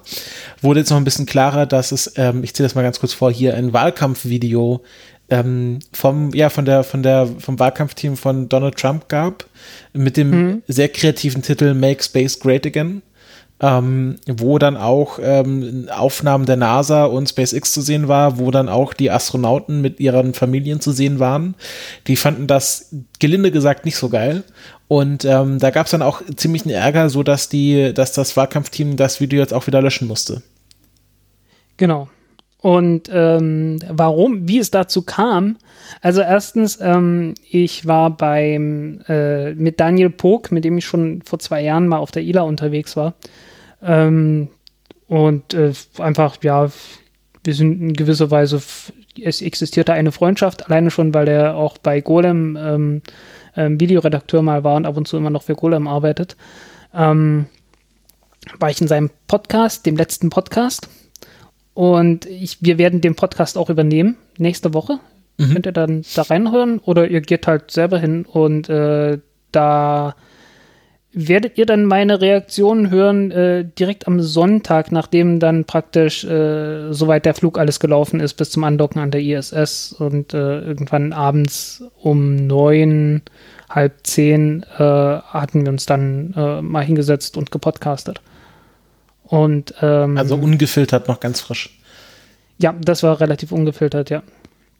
Und das und der Grund war einfach, äh, also ich war nicht sehr begeistert ähm, also schon begeistert irgendwie über den Flug, ähm, über den Erfolg. Und ich habe ja auch äh, geschrieben, ne, äh, die Raumfahrt ist im 21. Jahrhundert angekommen. Genau, in deinem Golem-Artikel in dem, geschrieben. In dem Golem-Artikel ähm, zu der Mission äh, habe ich äh, mit Absicht auf Politik verzichtet. Ich habe da auch keine Politiker-Statements äh, drin. Ähm, ich habe mir auch die Pressekonferenzen nicht angeguckt. Ich habe das echt vermieden wie die Pest ähm, weil die politische Situation zu dem Zeitpunkt äh, abgestürzt ist. Und ich äh, eine Zeit lang, also bis Dienstag, echt das Gefühl hatte, wir stehen hier vor der Machtübernahme von Trump. Ja, die Machtübernahme hat ja schon 2016 im Grunde stattgefunden. Jetzt. Äh, ja.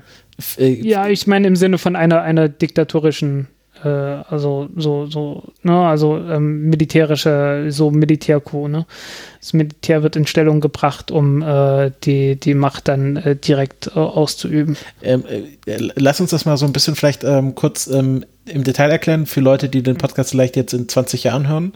Ähm, ja. Also äh, ist, ist, der Anlass für diese Proteste war, dass ähm, ein äh, schwarzer US-Amerikaner, George Floyd, äh, von der Polizei umgebracht wurde bei einer Festnahme. Ähm, also durch einen sehr brutalen äh, Griff, äh, nennt sich Chokehold, äh, erstickte er, äh, was er mittlerweile, glaube ich, auch, ähm, ja, also es äh, geht jetzt darum, ob er wirklich dran erstickt ist, aber die, die Fakten sprechen dafür. Ähm, die drei Polizisten sind ja mittlerweile auch schon verhaftet worden und ähm, ja, das, das Thema Polizeigewalt vor allem gegen, gegen schwarze Menschen ist ja auch kein, kein neues Thema in den USA oder generell. Und ähm, es gab ähm, daraufhin äh, große Proteste, äh, mittlerweile die größten Proteste ähm, seit der Ermordung von äh, Marvin, äh, Martin Luther King Jr. Also, mhm. wo man hier auch raumfahrttechnisch äh, Parallelen ziehen kann, weil das 1967 war, zum Flug von Apollo 10 war es oder Apollo 9 also dem ersten Flug um den Mond Apollo herum, 9. wo man dann ja. im Grunde ähnliche Bilder hatte. Also gleichzeitig ein historisch bedeutender Raketenstart, während quasi auf dem anderen oder im gleichen Bild in den US-amerikanischen Medien ähm, es brutale ähm, ja, Gewalt der Polizei gegen äh, Proteste gab oder brutale Ausschreitungen. Ähm, und im Grunde ähneln sich die Bilder von damals wie heute ziemlich äh, in einer erschreckenden Ähnlichkeit.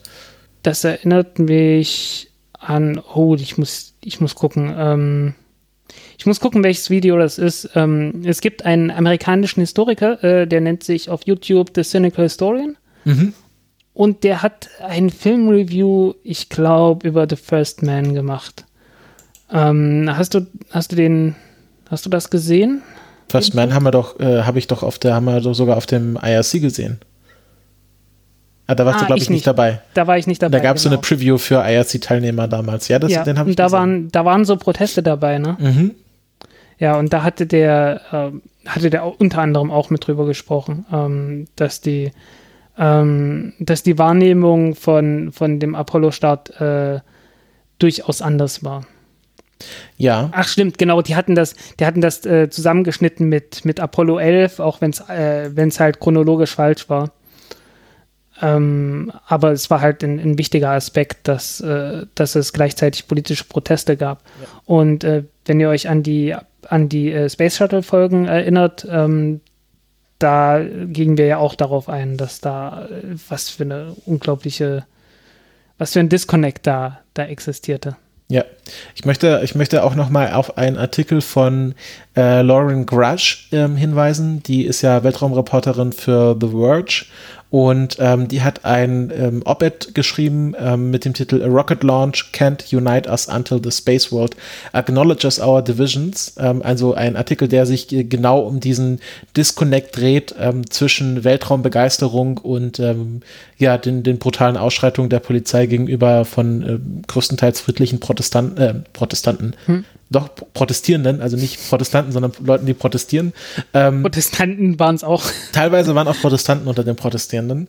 Ähm, und ähm, genau, sie macht auch diese historische Komponente auf und ähm, erwähnt auch, dass überraschend wenig Raumfahrtfirmen ähm, äh, sich zu diesem Thema gemeldet haben. Es gab ja sehr viele Statements von unterschiedlichen ähm, Firmen und Unternehmen, wie, äh, die teilweise auch nicht super geil sind, weil das ist, hat auch so wieder was von, von ähm, ja, man, man macht mal einen Facebook-Post, aber lässt sich dann das nicht reflektieren in den eigenen ähm, Unternehmensentscheidungen. Ähm, aber teilweise gab es da auch sehr drastische Meldungen, zum Beispiel von Ben Jerry's, ähm, der Eisfirma, oder auch von Lego, die jetzt auch ähm, äh, aufgehört haben, ihre Lego-Sets vom Weißen Haus oder von Polizeistationen zu bewerben. Ähm, hm. Und es gab auch eine Weltraumfirma, die dort auch ein sehr ähm, ja, deutliches Statement abgegeben hat, eine der wenigen. Ähm, ich glaube, SpaceX hatte zum Beispiel kein Statement, Northrop Grumman und so. Ich glaube, die haben, die haben dazu alle nichts gesagt. Also äh, doch eine überraschende Stille zu diesem Thema bei, auf den diversen Social Media Accounts. Aber es gibt hier die eine Firma. Halt, du darfst nicht vergessen, die hängen sehr eng an der Politik. Ja, also na klar, es hat, es hat Gründe. Die können sich da nicht direkt was, äh, also, also bis da nicht irgendwie sehr deutlich wird, dass sich die Regierung das jetzt endgültig verscherzt hat und dann jemand anderes äh, rankommt, bis dahin können die sich nicht so deutlich äußern, äh, dass sie praktisch riskieren, dass irgendwie alle Beziehungen abgebrochen werden, weil dann, dann sind die einfach pleite. Ja. Ähm, ja. Es, äh, es gab Das ja mal ein ist, Statement von Axiom Space, ähm, die, äh, glaube, es planen, kommerzielle Flüge zur ISS anzubieten. Ja. Und ähm, die haben sich, oder der CEO äh, Mike äh, Safradini ähm, hat sich äh, sehr deutlich dazu ähm, ähm, gem- gemeldet. Ich, ich lese einfach nur mal kurz den Anfang vor. Watching the brutal and unjustifiable murder of George Floyd that unfolded over Memorial week Day weekend on the heels of so many others that have continued to plague our country, my own personal feelings have run the gamut. Anger, sadness, shame, helplessness, and after long reflection, a burning desire to act. Something I'm sure I share with all of you. Und das geht dann noch weiter. Ähm, ich lese das jetzt mal nicht im Detail vor, das kann man sich in den Show Notes nochmal nachlesen. Und ähm, ich finde es auch sehr historisch sehr spannend. Ähm, Lauren Grush hat in ihrem Op-Ed auf The Verge ein Musikstück äh, von äh, Jill Scott Heron äh, verlinkt. Ähm, mit dem Titel Whitey on the Moon, äh, wo Genau. er quasi besingt, dass ähm, er seine Kinder nicht ernähren kann und ähm, dass Leute halt ermordet werden von der Polizei, aber der weiße Mensch äh, äh, auf dem Mond läuft und äh, es da einerseits diesen Disconnect gibt, aber andererseits natürlich auch, dass zu- so insofern zusammenhängt, wie halt auch einfach Gelder benutzt werden. Also dass, dass man sagt, okay, ist irgendwie, man gibt Millionen aus, dass ein weißer Mann auf dem Mond laufen kann, aber hat nicht die 1, 200 Euro, um schwarze Kinder zu äh, richtig zu ernähren. Ähm, ja, äh, das, ich kam auf den, auf den Titel von dem Lied nicht. Ähm, das halt auch bei, bei The First Man äh, gespielt wird irgendwo im Hintergrund. Mhm. Und äh, äh, der, der Cynical Historian, äh, der äh, weist darauf auch hin. Dass es dieses Lied gibt oder hat, sagt er noch mehr dazu? Der, der sagte auch noch eins deutliches mehr dazu, ja. Ähm, äh, das ist der Sohn von so einem Experten von Pornstar, also Porn im Sinne von nicht. du weißt, was ich meine. Das. Pfandleihhaus. Ja. Pfandleihhaus Sterne. So. Ähm, äh, die halt immer so, so Expertenhistoriker haben und so weiter. Und einer von denen, der bekannteste, von dem ist der der Sohn und hat dann halt immer so mit seiner Identität äh, äh, äh, hat die immer versteckt und irgendwie nachdem er 100.000 äh, äh, Follower oder Abonnenten in seinem, ähm, in seinem Kanal hatte, hat er dann gesagt, okay, hier, ich bin der Typ. Was ja auch okay ist, weil dann, dann wusste er, okay, ich habe das irgendwie mit, mit äh, meiner eigenen Kompetenz geschafft und nicht äh, aufgrund von. Aber was ist jetzt, was ist jetzt seine Aussage zu First Man und diesem und diesem Musikstück oder was ist da seine Meinung dazu? Ähm, dass es da durchaus, dass es halt wirklich so war, dass die, ähm, dass die Wahrnehmung, diese heldenhafte Wahrnehmung, die wir jetzt teilweise immer noch haben, von, von oh ja, da, äh, äh, toll, da sind Leute auf den Mond geflogen, ähm, damals tatsächlich nicht so heldenhaft war, weil einfach die, die soziale Situation überhaupt nicht, ähm, überhaupt nicht da war, dass man das jetzt gefeiert hätte. Ähm, insbesondere halt bei den etwas ärmeren Leuten und bei den Schwarzen, weil es war halt gerade die, die Zeit der, der äh, Bürgerproteste in den USA. Ich meine, 68 ja auch in Deutschland und Frankreich und ja, überall. Ja, also das ist, ähm, ich, ich verfolge das auch ähm, hauptsächlich auf Twitter, was in den USA passiert. Und das ist schon ähm, erschreckend, wie sehr da auch die Skrupel einfach jetzt auch auf Seiten der Polizei fallen gelassen wurden. Und ähm, äh, es gibt ja immer schlimmere Videos. Äh, ich glaube, dass der, der aktuelle Klimax liegt ja, dass jetzt ein älterer Herr von der Polizei gestoßen wurde, ohne dass er sie offensichtlich provoziert hat und äh, er so viel, dass sein Schädel aufgebrochen ist, was glaube ich, auch hörbar in dem Video so äh, quasi dokumentiert wurde. Und der, der Polizist wurde, wie man eigentlich denken möchte, sofort natürlich suspendiert. Und jetzt, glaube ich, haben 75 weitere Polizisten ihren Job niedergelegt, nicht Ich glaube, quasi es waren aus- 57, ja, aber hm, oder 57, ziemlich viele auf jeden Fall. ähm, äh, nicht quasi, weil sie mit dem System nichts mehr zu tun haben wollten, sondern aus Solidarität für den einen Polizisten, der den Mann gestoßen hat, wo man sich denkt, ähm, Äh, was? Genau. Ach du Scheiße. Das, ich habe ich hab das nämlich auf Twitter, ist das so an mir vorbeigegangen.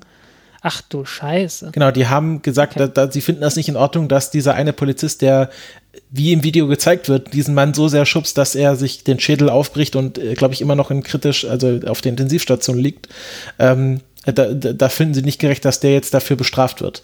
Ähm, ja, und solche Sachen spielen sich ab. Und da geht es ja jetzt irgendwie mit der National Guard und äh, dem Militär und allem drum und dran. Und ähm, ja, die, die USA ist jetzt, also ich glaube, Status, äh, Stand jetzt, wie man äh, auch sagen könnte, ist die USA ein fas faschistischer Militärstaat.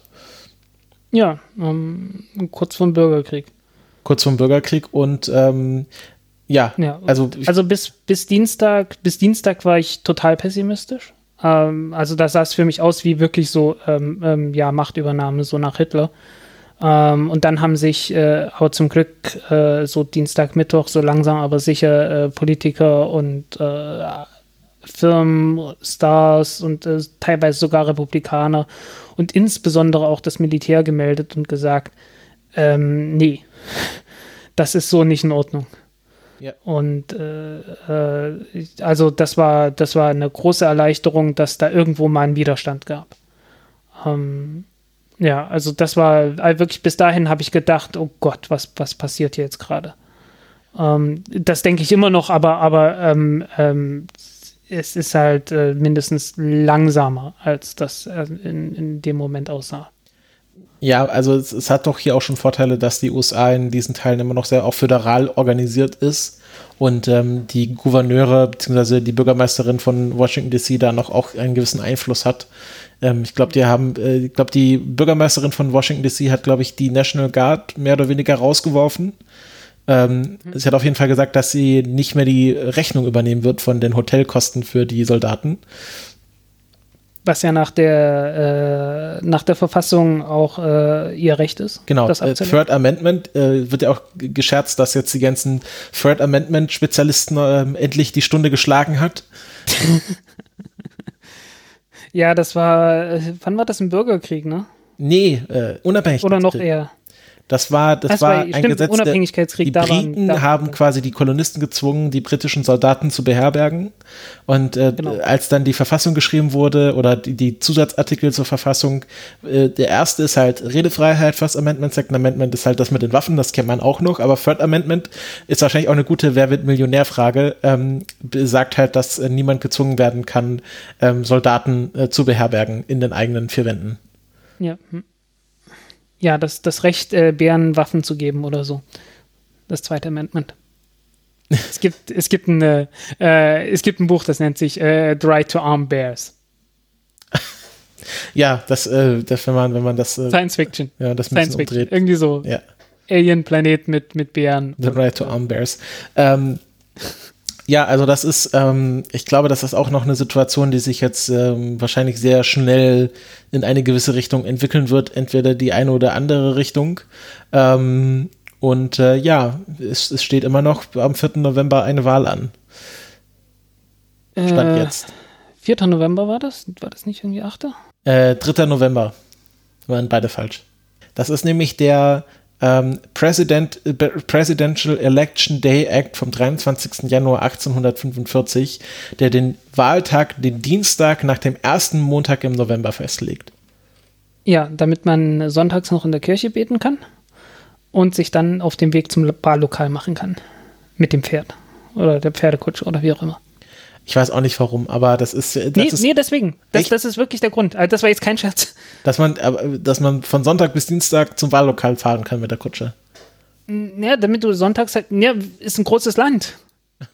Ja, das stimmt. Ist ein großes Land und es war einfach so, naja, du, du musst ja in deinem kleinen Dorf, wo du irgendwie wohnst, äh, kannst du dann durchaus mal einen Tag einplanen, den, den du brauchst, um irgendwie in die nächste Stadt zu kommen. Und du möchtest natürlich Son am Sonntag noch in der Kirche beten können. Mhm. Deswegen ist es dann Dienstag was heutzutage überhaupt keinen Sinn mehr macht, aber es ist, ist halt, naja, eines der großen Gründe, weshalb die politische, äh, die, die US-Politik ist, wie sie ist, weil dadurch halt äh, die Leute, die arbeiten müssen, ähm, nicht so leicht äh, wählen gehen können wie, wie anderswo. Und dann hast du halt so Wahlbeteiligung von 50 Prozent oder so. Ja, und das ist, ähm, also Voter Disenfranchisement, also äh, ja. oder Voter Suppression ist, ähm, ich glaube, nochmal ein ganz anderes Fass, was aber im Grunde in die ähnliche Kerbe reinschlägt, weil welche Votes werden am meisten suppressed? Natürlich die von den schwarzen Amerikanern und Amerikanerinnen. Ähm, und, Mindestens äh, von Armen. Also äh, ich, ich ich bin ja noch nicht mal sicher, ob Trump überhaupt ein Rassist ist. Ich glaube, der will einfach bloß die Macht haben und hat gesehen, oha, äh, äh, die, ganze, die ganze Gesellschaft ist rassistisch, dann schlagen wir doch da drauf, dann habe ich die besten Chancen. Sagen wir so, er verhält sich auf jeden Fall sehr rassistisch. Ja, äh, was halt äh, mit beiden Hypothesen in, äh, in Einklang steht. Das ist halt die Frage, ob wenn äh, macht es sich macht, macht es dich zum Rassisten, wenn du dich für rassistisch verhältst? Ähm, mhm. Ich glaube, dass, ähm, also selbst wenn du davon nicht unendlich überzeugt bist, wenn du dich einfach so verhältst, dann ähm, musst du dir einfach auch den Vorwurf gefallen lassen. Äh, dass Donald Trump nochmal auf einer ganz anderen Ebene der Realität operiert, äh, ist auch klar. Ja, ähm, es ist nur die Frage, äh, wie geht man mit den Menschen um? No, ne? also wenn du, wenn du sagst, okay, die sind praktisch äh, äh, rassistisch als, als so fast schon genetisch veranlagt, dann kannst du daran nichts ändern. Während wenn du sagst, naja, gut, der verhält sich halt rassistisch, dann äh, kann man vielleicht an den Rahmenbedingungen was ändern, dass die sich anders verhalten. Äh, ja, ich glaube, ich, ich glaube, da ist bei Donald Trump ähm, oder bei vielen Leuten ähm, gerade in der amerikanischen Regierung schon der Zug abgefahren ich habe auch nichts anderes behauptet. Es ist, äh, es ist furchtbar. Ja. Es, ist, es ist alles furchtbar. Ähm, jetzt sind natürlich hier zwei Weiße, die über, äh, über Farbe reden, ähm, also zwei, zwei Weiße, die über ja. Rassismus reden. Ähm, ich würde gerne in den Shownotes ähm, äh, noch ein bisschen was äh, an Ressourcen verlinken, auch gerade für den deutschsprachigen Raum. Man schaut jetzt immer so ein bisschen in die USA, aber man darf natürlich nicht vergessen, dass Polizeibrutalität und Polizeigewalt in Deutschland auch ein Problem ist. Ähm, es gibt gerade ein, eine, glaube ich, fünfteilige Podcast-Serie über den Fall Uri Jallo, ähm, der ähm, in einer Gefängniszelle in Dessau verbrannt ist und ähm, es irgendwie geschafft hat, ohne Feuerzeug und mit gefesselten Händen laut Aussage der Polizei sich selbst anzuzünden. Ähm, und ähm, es gibt jetzt auch eine Folge des Podcasts Kanakische Welle, die sich explizit mit Polizeigewalt auseinandersetzt, wo äh, die beiden Moderatoren auch nochmal von ihren Erfahrungen reden und auch andere Leute interviewt haben und teilweise auch Stimmen von Polizisten eingesammelt haben, was zum Beispiel so das Verhältnis zu Racial Profiling innerhalb der Polizei ähm, angeht, äh, wo dann nochmal auch äh, anonymisiert manche Polizisten sehr erschreckende Aussagen machen. Und ähm, wenn man sich einfach generell mit dem Thema Rassismus bzw. Antirassismus beschäftigen möchte, ist, glaube ich, Podcast ein sehr gutes Medium, um da in sehr viele Lebensrealitäten einzutauchen. Also es gibt ja ähm, die, also Podcasts, die sich jetzt nicht immer explizit mit äh, Polizeigewalt auseinandersetzen, aber einfach mit der Lebensrealität von Leuten, ähm, nicht weißen Leuten ähm, in Deutschland.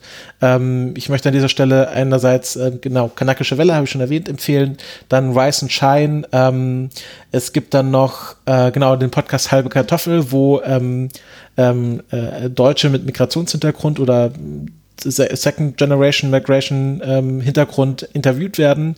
Ähm, ich werde, ich, spontan fallen mir jetzt ja nicht alle ein, die ich erwähnen wollte, aber ich werde auf jeden Fall mal eine Liste an Podcasts äh, verlinken und da könnt ihr euch einfach mal so ein bisschen was rauspicken und äh, vielleicht, ähm, wenn ihr euch da so ein bisschen jetzt auch im Hintergrund der aktuellen Ereignisse fortbilden wollt, ähm, äh, euch da ein, ein Hörbouquet zusammenstellen. Also ich kann alle Podcasts, die ich da verlinken werde, nur wärmstens empfehlen, weil die sehr gut produziert sind, sehr gute Arbeit machen und ähm, das sehr eindrücklich aufzeichnen. Ähm, es gibt, ich glaube, zum Beispiel auch Alice Hastas ähm, war jetzt in dem Alles gesagt Podcast von der Zeit zu Gast. Also irgendwie sechseinhalb Stunden hat sie dort geredet. Ähm, ich denke, das ist auch, wird wahrscheinlich auch ein umfassendes Bild abgeben. Ähm, genau, werde ich alles verlinken und kann man sich einfach mal dann bei Zeiten anhören. Und ähm, ich glaube, das ist auch eine ganz gute Idee generell, weil jetzt hat man ja so dieses Thema, okay, Rassismus, wie lösen wir das Problem? Und das ist ja, glaube ich, ein Problem, was man jetzt nicht einfach durch Fingerschnipsen lösen kann, auch bei sich selbst. Also man kann jetzt zwar irgendwie versuchen, nicht rassistisch zu sein, aber das ist ja durch die eigene Erziehung zwangsläufig, auch wenn es so nicht beabsichtigt ist, ähm, in einem drin, wenn man ein weißer Mensch ist oder selbst wenn man nicht 100% Kartoffeldeutscher ist, ähm, gibt ja dann, ähm, wie sie, glaube ich, auch in Kanakisch Welle oft sagen, auch Rassismus, ähm, zum Beispiel von Türken gegenüber schwarzen Leut Leuten Ähm, also diese ganzen Themen, das ist einfach eine Lebensaufgabe, wo ich der Meinung bin, also ist einfach meine persönliche Meinung, dass man sich damit kontinuierlich beschäftigen muss. Ähm, sonst, ähm, ja, wird, wird, sich das nie verbessern. Also jeder muss da auch so ein bisschen an sich selbst äh, arbeiten. Mhm, ja. Das ist, war jetzt mein Wort zum Sonntag. Ja, ähm, was mich an den Protesten jedenfalls beeindruckt hatte, ist, äh, dass es aus der schwarzen Community sofort den Aufruf auch gab, dass die, ähm, dass man nicht plündern sollte, ähm, dass man keine, keine Gewalt anwenden sollte. Ähm, weil das erste, was passiert ist, ist ja, dass man die Polizeistation von ähm, in Missouri äh, angezündet hat. Und wenn man sich das jetzt anschaut, äh, ist es nicht völlig klar, ob das wirklich die, die äh, Leute waren, die demonstriert haben die das gemacht haben. Es gibt ja auch sehr viele Videos, wo irgendwie weiße Protestierende ähm, irgendwie Fensterscheiben einschlagen und dann man ganz schnell sieht, wie dann hauptsächlich auch schwarze ähm, Personen versuchen, das abzuwenden, ähm, ja. weil ihnen genau klar ist, wer dafür beschuldigt wird. Ja, genau. Ähm, es gibt auch Videos von äh, Polizei-Pickups, die dann äh, Ziegelsteine in die entsprechenden Gegenden gebracht haben und ja. so. Ähm, also äh, und äh, das ging halt ganz schnell, dass die gesagt haben, äh, wie hieß der nochmal? Ähm, äh, Killer Mike nannte er sich. Nennt sich Killer Mike. Ich glaube, äh, ein Rapper oder so. Genau. Ähm, hat eine Rede gemacht, die äh, komplett pazifistisch ist, ähm, wo er halt wirklich gesagt hat, Leute, das sind unsere Städte, die, auf die müssen wir aufpassen, da darf nichts kaputt gehen. Ähm, und der, der Kontrast hätte nicht größer sein können zu dem, was in Deutschland äh, aus der linken Szene so immer kommt was wirklich äh, fast das Gegenteil ist. Ja, wo um. man, ähm, also ich habe da, ich habe da ein zwiegespaltenes Verhältnis, wo man, wo man sagen kann, äh, also vielleicht auch unterscheiden zwischen dieser ähm, diesem äh, Vandalismus-Tourismus, den ja hauptsächlich auch Weiße dann äh, quasi gerne mitnehmen, und hm. Gewalt, wo es auch darum geht, dass ähm, das auch das letzte Mittel von vielen äh, marginalisierten Menschen ist, um sich überhaupt gegen quasi die Gewalt, die sie selber erfahren, zu wehren. Ähm, also das bekannteste Beispiel sind ja wahrscheinlich, ist wahrscheinlich die Black, äh, Black Panther-Bewegung, die ja äh, sehr eindeutig ähm, versucht hat, auch ihre, ihre äh, Ziele mit Gewalt umzusetzen. Hm, oder das ja. auch immer noch versuchen oder machen. Ja, aber wie gesagt, ich habe in den letzten Jahren eine, äh, eine, einen gewissen Eindruck und auch äh, ich habe mich mehrere Male irgendwie mit, mit äh, ernsthaft linksradikalen Leuten gestritten, ähm, die dann. Ähm, Aber waren das dann Weiße oder waren das Schwarze? Weiße.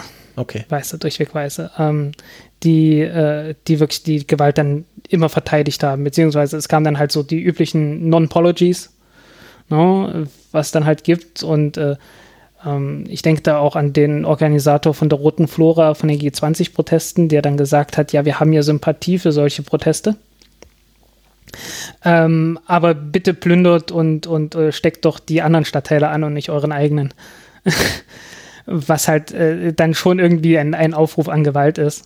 Und hier in Berlin, in der Ecke, wo ich wohne, äh, findet man halt auch Aufrufe, ähm, Steine auf Polizisten zu werfen, äh, ohne jetzt, ohne dass es da irgendwie eine Provokation direkt gäbe, sondern einfach bloß, ja, äh, schmeißt, schmeißt Steine auf Polizisten. Ich habe auch schon Graffitis gesehen, äh, Polizisten töten, beziehungsweise wurde ein anderes Wort benutzt.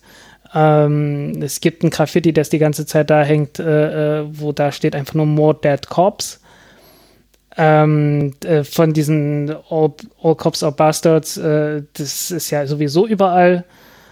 Ähm, ich habe auch schon mich mit Leuten äh, unterhalten, die dann gesagt haben, ja, Polizisten sind sowieso keine Menschen.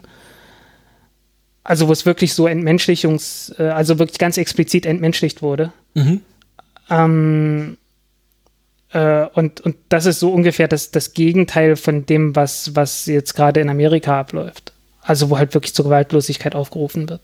Ja, aber ich finde es schon richtig, dass man sich jetzt auch kritisch mit diesem System Polizei auseinandersetzt, wo absolut, es ja absolut. mittlerweile aber auch dort wurde halt gesagt, die, die haben halt den, die Menschlichkeit ja. genommen. Und das darf nicht sein. Das darf niemals sein. Ja, okay, darf niemals Menschen entmenschlichen. Das ist. Ja, aber ähm, ich, ich, also was ich zum Beispiel sehr spannend finde, dass es ja jetzt äh, mittlerweile auch äh, ernsthafte Bestrebungen äh, aus, aus der politischen, ähm, auch, quasi auch von PolitikerInnen in den USA gibt, zum Beispiel ähm, die Polizei einfach zu die fanden. Also das ist ja, ja. gerne ein Mittel, was, ähm, was in den USA benutzt wird, quasi einfach Gelder umzuverteilen, wo ähm, quasi die, die, quasi die radikale Forderung ist, einfach Polizei abzuschaffen, wo man dann sagen kann, okay, wie soll das funktionieren? Aber es gibt ja schon Jahrzehnte ähm, Pläne und Theorien, wie man das machen könnte. Also wie man quasi das System Polizei, was es aktuell in den USA und teilweise auch in Deutschland gibt, so umbaut, ähm, dass man äh, quasi sagt, okay, wir versuchen hier, also gerade in den USA ist ja quasi für alles ist ja irgendwie mehr Polizeipräsenz die Lösung gewesen.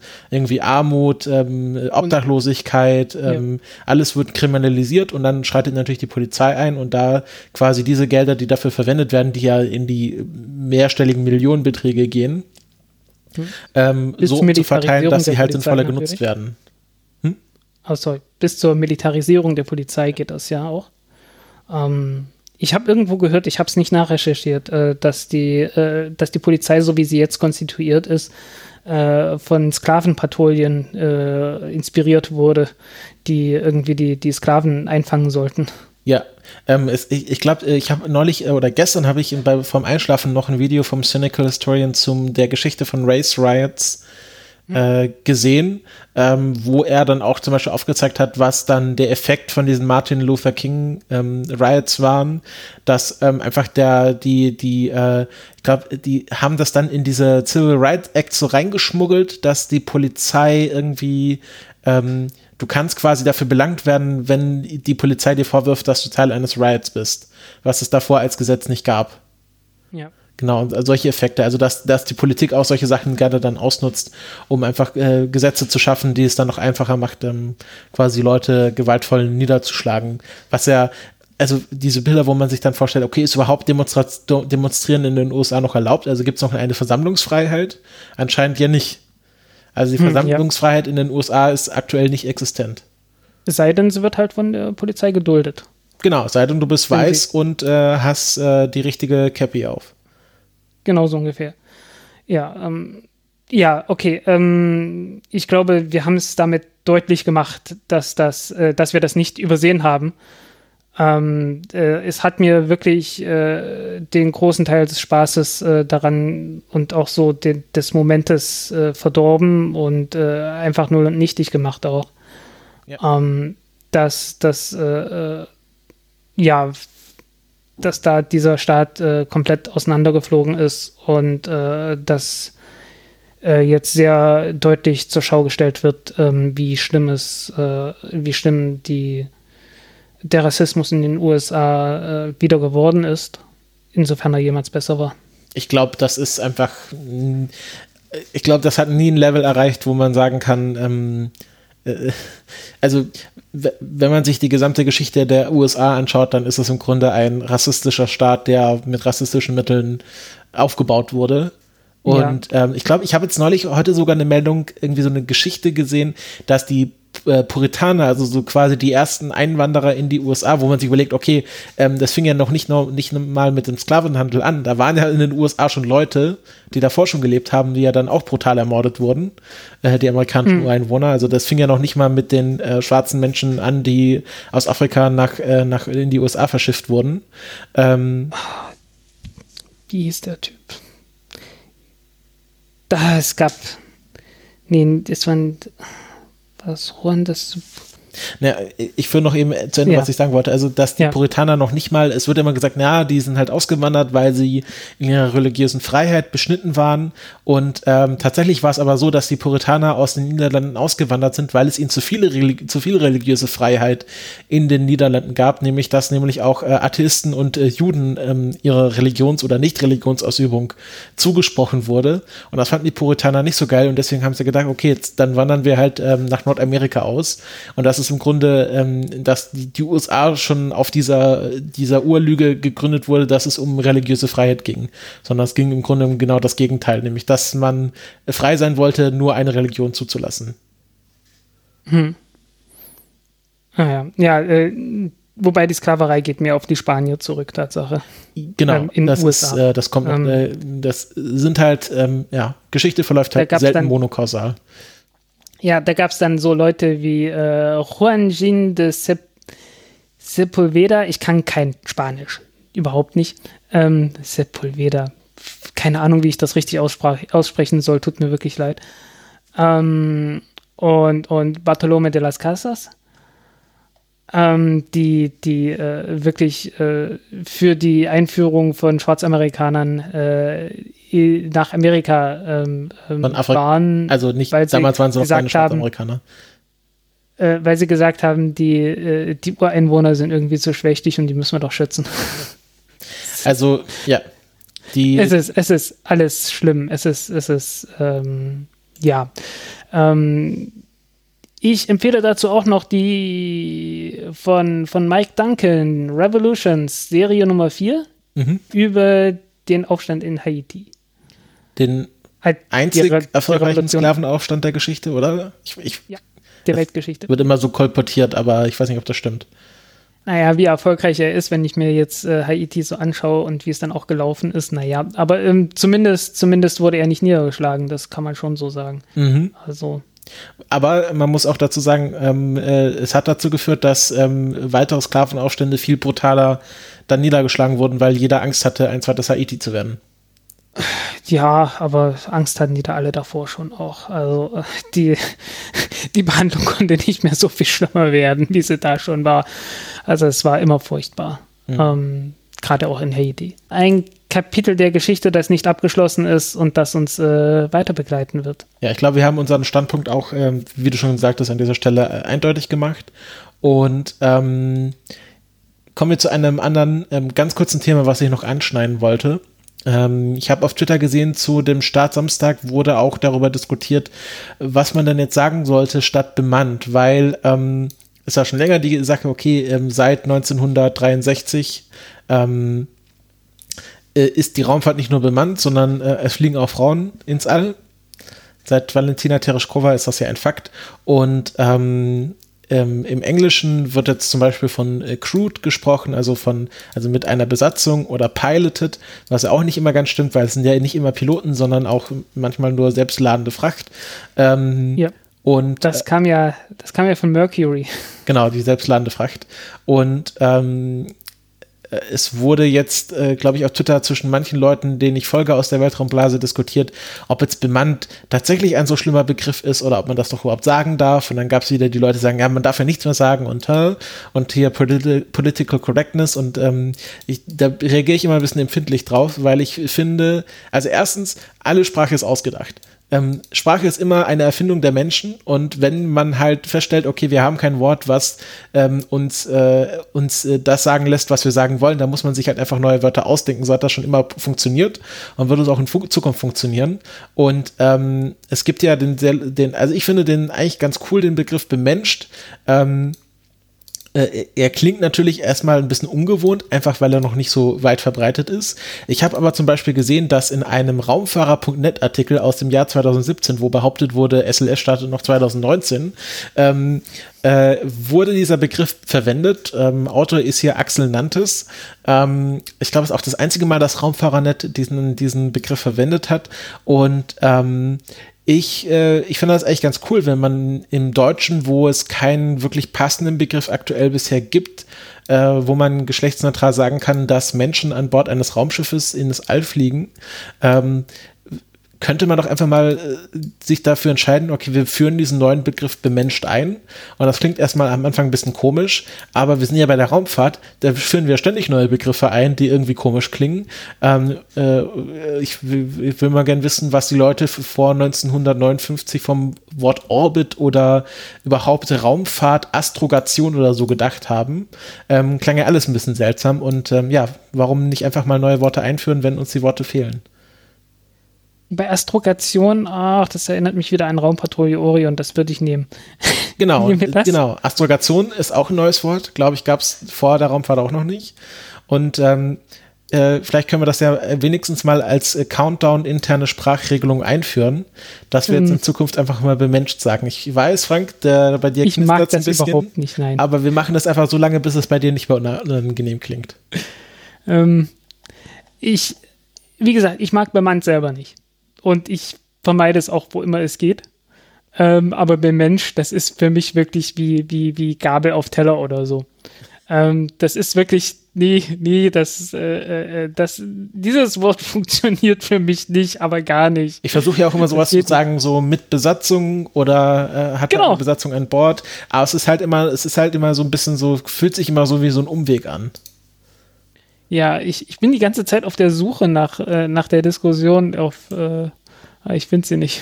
Ich glaube, da war hier der Cosmos for You dran beteiligt und äh, die die Dings mit dem Hello Kitty Avatar. Ah, Susan Auer. Genau. Vielleicht findet man das so Cosmos for You, Susan Auer. Und noch jemand anderes. Äh, es waren mehrere Ich Leute. war auch da- da- dabei, aber ich finde es nicht mehr. Ja, falls du es noch findest, packen wir es in die Shownotes, kann man sich das nochmal nachlesen. Ähm, Hm. Und ähm, ja, dann, ähm, also ich, ich, ich, äh, genau, ich, ich streue jetzt mal beim Menschen immer so ein bisschen ein, wenn ich dran denke. Ähm, aber ihr werdet wahrscheinlich gemerkt haben, dass wir versuchen, das Wort bemannt so weit wie möglich zu umgehen, ähm, weil es äh, doch teilweise einfach auch nicht korrekt ist. Und ähm, wie wir es ja vorhin beim Rassismus hatten, ähm, ist, wir versuchen, Raumfahrt möglichst inklusiv, jedenfalls in unserer Berichterstattung zu gestalten. Und ähm, ja, auch Frauen fliegen ins Weltall, auch wenn das einige verwundert. Äh, keine deutschen Frauen, aber da, arbeit, da wird dran gearbeitet aktuell. Jetzt habe ich dich Wo hab verloren. Jetzt äh, bist du irgendwo in einem Rabbit Hole. Äh, ja, sorry, ich, ich habe gesehen, dass der Karl Urban seine Threema-ID gepostet hat auf Twitter. Hm, Reicht das, wenn du den auch noch nachher? Ähm, ja, sorry, das hat mich gerade, das hat mich gerade eben abgelenkt. Alles klar. ähm, ah, warte, warte, ich hab's, ich hab's endlich. Okay, dann verlinken wir den, Dis die Diskussion dann noch in den Shownotes. Ah, hier, so, genau, genau, genau, genau, genau, hier war es. Äh, ah, das kam von. Ah, das war eine völlig andere Diskussion irgendwie. Ähm, das mit Star Trek anfang, anfing. Ähm, Begriffe zu benutzen und sich über diejenige. Wir müssen die Diskussion jetzt nicht komplett wiedergeben. Das reicht, wenn wir sie verlinken. Mhm. Ich schneide das eher alles raus. Das ist, äh, Ja, das ist, das ist Mühe. auch jetzt, das ist auch okay. Aber ich bin jetzt gerade wirklich am, verdammt nochmal, wo fing das an? Die, äh, ah, hier, gut zu wissen und danke für den Tipp für eine Weile Deep als Übersetzung. Habe mal Crude Spaceflight eingegeben, um die beste deutsche Übersetzung zu bekommen. Ah, da fing's an, siehste. Mit, mit Deep L. Und Da hieß es dann, beste deutsche Übersetzung, bemannte Raumfahrt. und da fing's an. Alles klar. So. Haben wir das geklärt. schreibst du es in den Stock rein? Ich, äh, ich suche gerade, da ist es. So, hier fing es an. so, histo wie- historisch korrekt. Äh, so viel Recherche muss sein. Recherche in Primärquellen. Ähm, und irgendwo.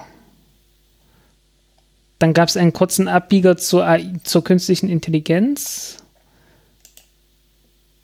Und ja, irgendwo da. Astronautische Raumfahrt, genau, das ist die andere.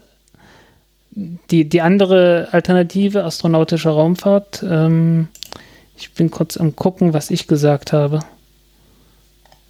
Ähm, ja, also ähm, ähm, Twitter ist eine. Ah, stimmt, genau hier. Ich hatte gesagt, ich wechsle meistens äh, zwischen mit und ohne Astronauten, mit und ohne Crew, mit und ohne Besatzung, mit und ohne Menschen ab. Äh, und äh, ab und zu mal auch bemannt oder unbemannt, aber das ist echt selten. Ähm, bemenscht mag ich halt einfach nicht. Ich mag es nicht. Ähm, es ist irgendwie äh, zu generell, ich weiß nicht. Irgendwie, das ist äh, irgendwas, irgendwas sträubt sich da bei mir. Ja, mal schauen, wie lang noch. Ich, äh, mm, so lange, bis ich was Besseres finde. ist, ich mag es einfach nicht. Ich mag das Wort nicht. Ähm, noch nicht mal böse. Aber gemeint. warum nicht? Äh, weil es schlecht klingt, weil es einfach richtig, richtig schlecht Aber klingt. wieso klingt das denn schlecht? Wie können Wörter schlecht klingen? Weil's bemen- Es, es, gibt, es gibt Wörter, die einfach schlecht klingen Das Wort und Mensch gibt es. dazu. Ja, aber äh, es ist. Nee. Da muss es was Besseres geben. Und bemannt ist einfach falsch. Wahrscheinlich ist dieses, dieses Steh irgendwie eine, so ein Ding, was mir so auf den Geist geht. Ich weiß es nicht. Ähm, egal. Äh, wie gesagt, ich mag einfach bloß dieses Wort nicht. Ich suche eine Alternative, aber das ist es nicht. ähm, werden wir sehen. Okay, äh, Link ist drin. Gut, dann kommen wir zu unserem letzten Thema. Ähm, kannst du noch sagen, dass wir die, die Diskussion gefunden haben? Ja, ja, das äh, schneide ich dann zusammen, wie es passt.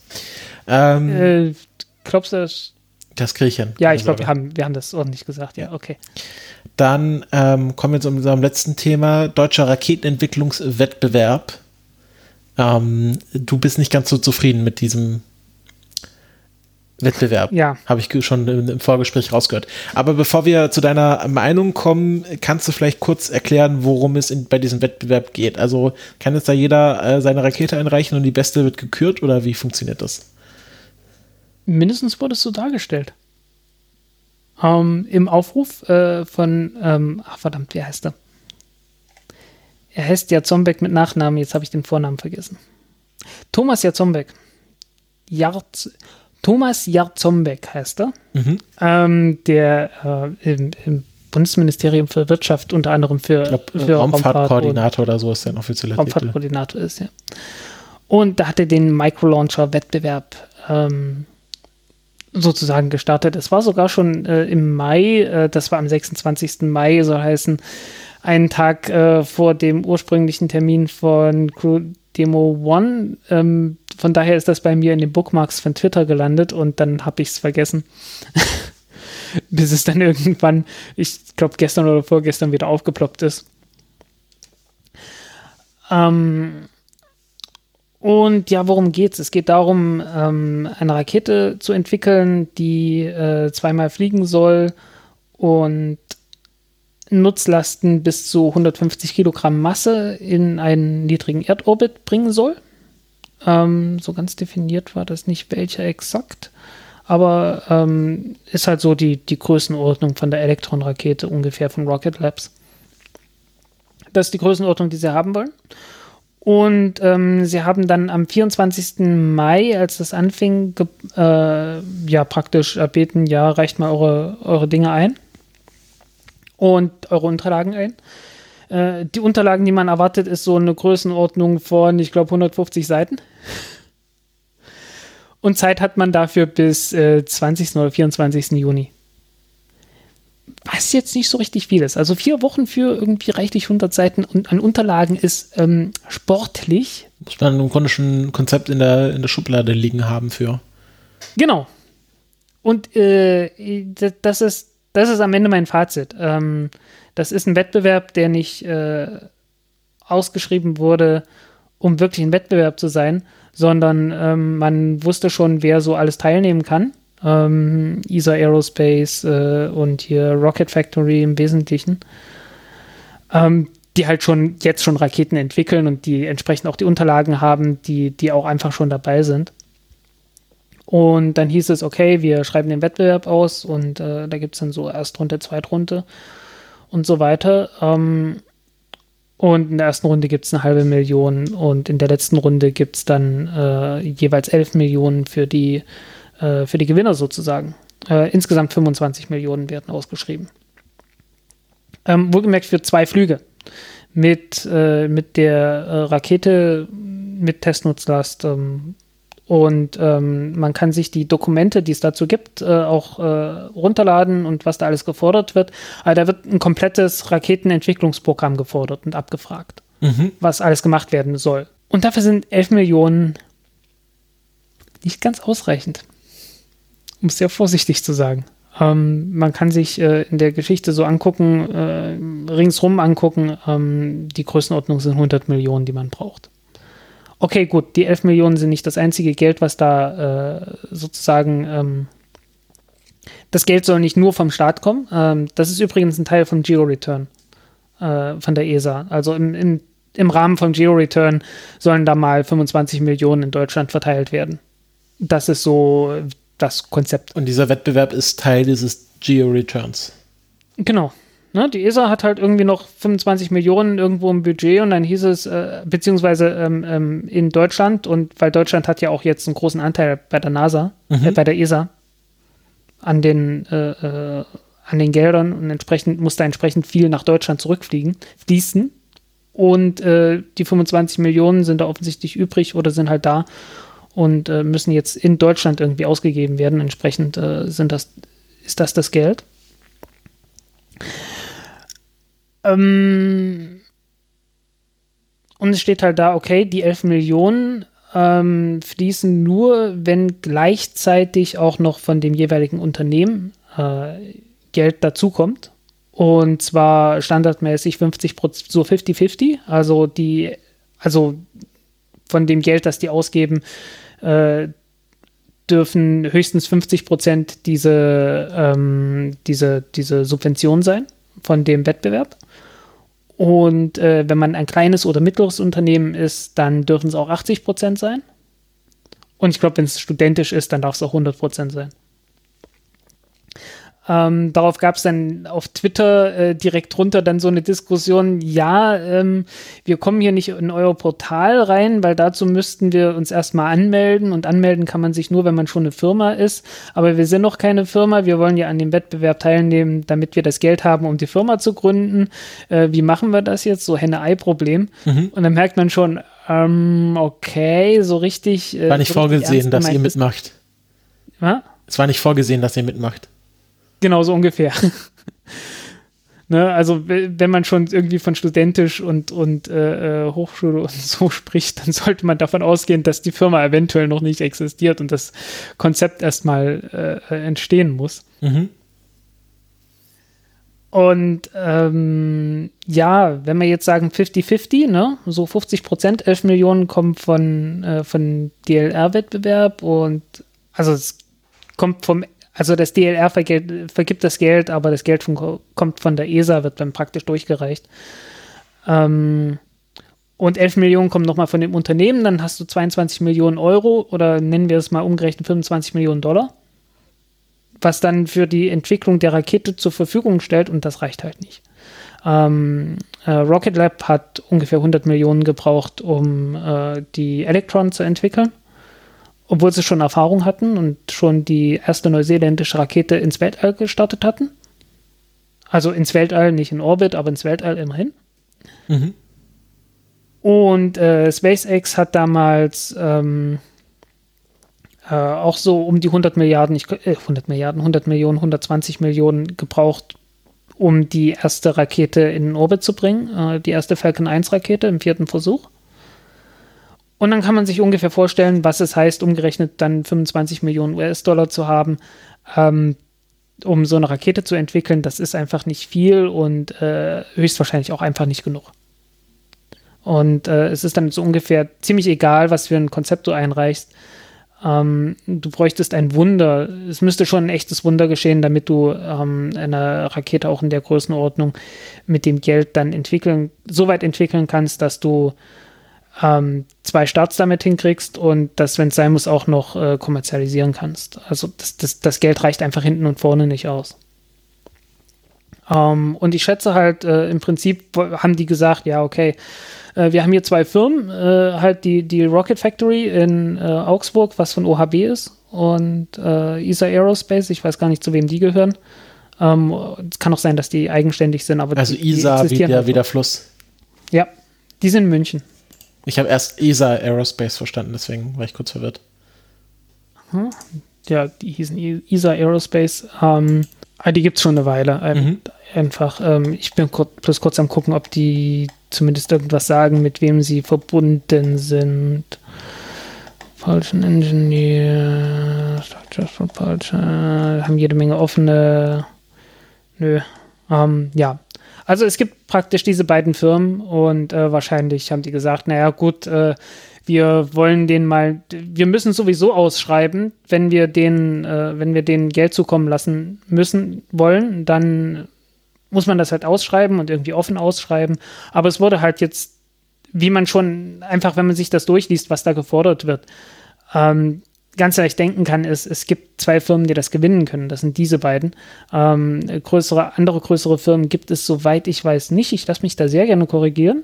Ähm, kann sein, dass es noch andere gibt, aber das sind jetzt die einzigen beiden, die mir jetzt gerade bewusst sind. Ähm, ja, und äh, andere bekommen dann ein paar hunderttausend Euro noch zugeschoben und das war's. Also, das ist äh, so als Wettbewerb jetzt nicht als Wettbewerb anzusehen. wenn man die, die Gewinner schon irgendwie so absehen kann, einfach aufgrund der Vorbedingungen. Ähm, das heißt jetzt nicht, dass die niemals eine Rakete starten werden. Ähm, ich glaube, die beiden Firmen waren vorher schon ganz gut aufgestellt. Und also so halbwegs gut aufgestellt, dass man sagen kann, naja, okay, die Firma existiert, da sind, äh, da läuft Entwicklungsarbeit, die entwickeln auch schon die, die Triebwerke ähm, da gibt's, äh, da gibt's Leute, die dran arbeiten, die suchen auch kräftig nach Personal. Also wenn man jetzt hier bei ESA Aerospace äh, schaut, da sind für den Antrieb äh, drei Stellen offen, äh, für Ground Equipment zwei Stellen, für Test and Launch fünf Stellen, für den Manufacturing, also für Bau sind drei Stellen, für Avionic, Navigation and Control sind sieben Stellen offen. Ähm, ein Praktikantenstelle ist offen. Ein Talent, für Talent gibt es nichts. Keine Ahnung, was, was Talent, äh, was das sein soll. Ähm, und äh, Finanzen und Rechtsberatung ist offensichtlich auch schon geklärt. ähm, ja, also äh, man sieht, das ist schon eine Firma, die schon existiert. Äh, ich habe die auch schon ein paar Mal gesehen auf, auf diversen äh, Raumfahrt-Events. Deswegen ist mir das auch ein Begriff. Mhm. Ähm, und ja, OHB ist halt großer, großer Satellitenhersteller. Ähm, dass da irgendwie Interesse dahinter ist, ist auch klar. Und äh, dass die mit äh, 11 Millionen Euro mehr, ohne dass sie zur Bank gehen müssen und einen Kredit beantragen müssen, auch was anfangen können, das ist auch klar. Ähm, dass da was rauskommen könnte, ist auch irgendwie klar. Ähm, aber es ist halt jetzt nicht so, dass man jetzt sagen könnte, okay, hier, äh, dieser Wettbewerb ist jetzt der, der große Durchbruch.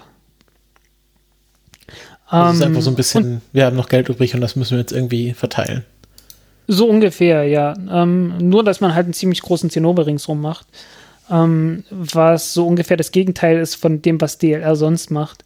Ähm, ich habe mal unten vom letzten Jahr einen Artikel verlinkt, äh, die, äh, wo das DLR die Entwicklung einer, einer sozusagen einer europäischen Falcon 9 Rakete ähm, äh, ja, fördern wollte und ähm, äh, verlinkt da drin ist eine Webseite. Ähm, ich muss mal gucken, ob die. Hatte ich das geändert? Ich glaube, ich hatte es geändert. Ähm, nee, das heißt Retalt. Ähm, Retro, Retro Propulsion Assisted Landing Technologies. Ähm, man sollte da nicht auf die Seite gehen, sondern man sollte auf archive.org gehen und dann auf die Seite. Und äh, die Seitenversion von den zwei Tagen davor bevor ich diesen Artikel geschrieben hatte, sich anschauen. Da wurden praktisch äh, 3 Millionen Euro, und ich meine, hey, 3 Millionen, hier geht es um 11 Millionen, da geht es um 3 Millionen, ähm, ausgegeben, um äh, eine Papierstudie zu erstellen. Halt so, so eine Rakete, die ein bisschen aussieht wie den Falcon 9. Mhm. Es ging halt direkt dran an die und ich habe da einmal drauf geguckt und gesagt, ähm, sag mal, spinnt ihr, das kann doch nicht funktionieren. Einfach weil äh, die wollten dort mit einem äh, Vulkan 2 Triebwerk äh, das Ganze machen und das Vulkan 2 Triebwerk ist nicht wieder startbar, äh, ist nicht so gebaut, dass man jetzt den Schub verändern könnte.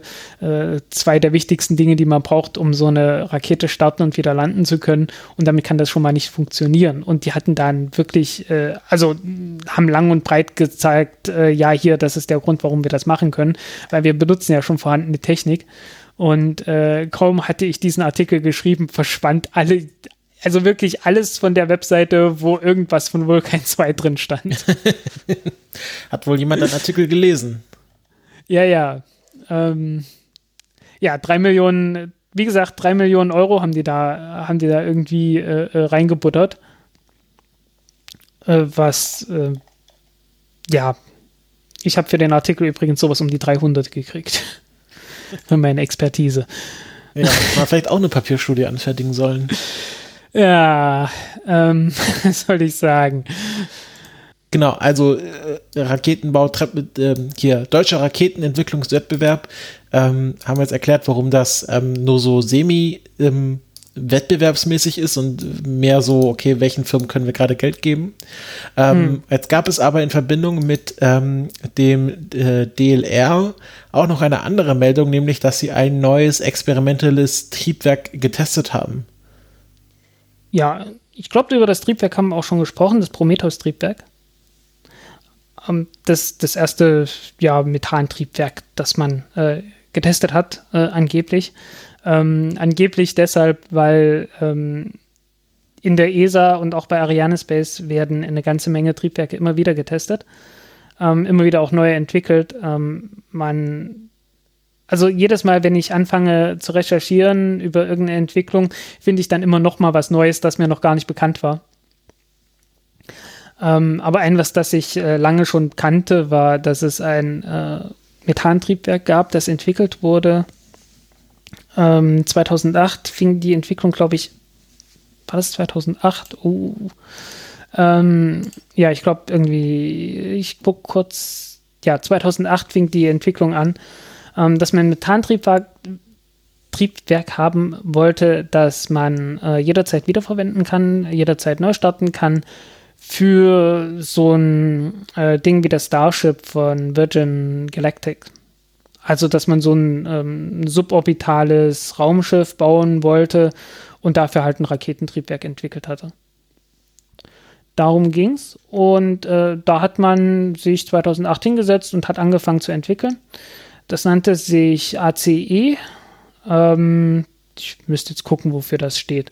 Ähm, ACE42R nennt sich das Triebwerk, äh, entsprechend dem Schub, also 42 Tonnen Schub, ähm, sogenannte Romeo äh, Engine. Und ähm, die Entwicklung wurde soweit fortgeschritten, war soweit fortgeschritten, dass man äh, erste Prototypen hatte ähm, mit etwas niedrigerem Schub, aber so, dass man die ähm, so dass man ähm, praktisch durch äh, andere Komponenten das Ganze so weit treiben konnte, dass man ähm, auf auf 42 Tonnen Schub kam und das Ganze auch hätte testen können. Und das ging irgendwann sang- und klanglos, äh, verschwand das einfach. Ähm, und wurde dann ersetzt, äh, 2014, glaube ich, äh, durch Prometheus. Ähm, und Prometheus sollte, sollte eigentlich auch schon irgendwie äh, im, im, Test mehr oder weniger sein.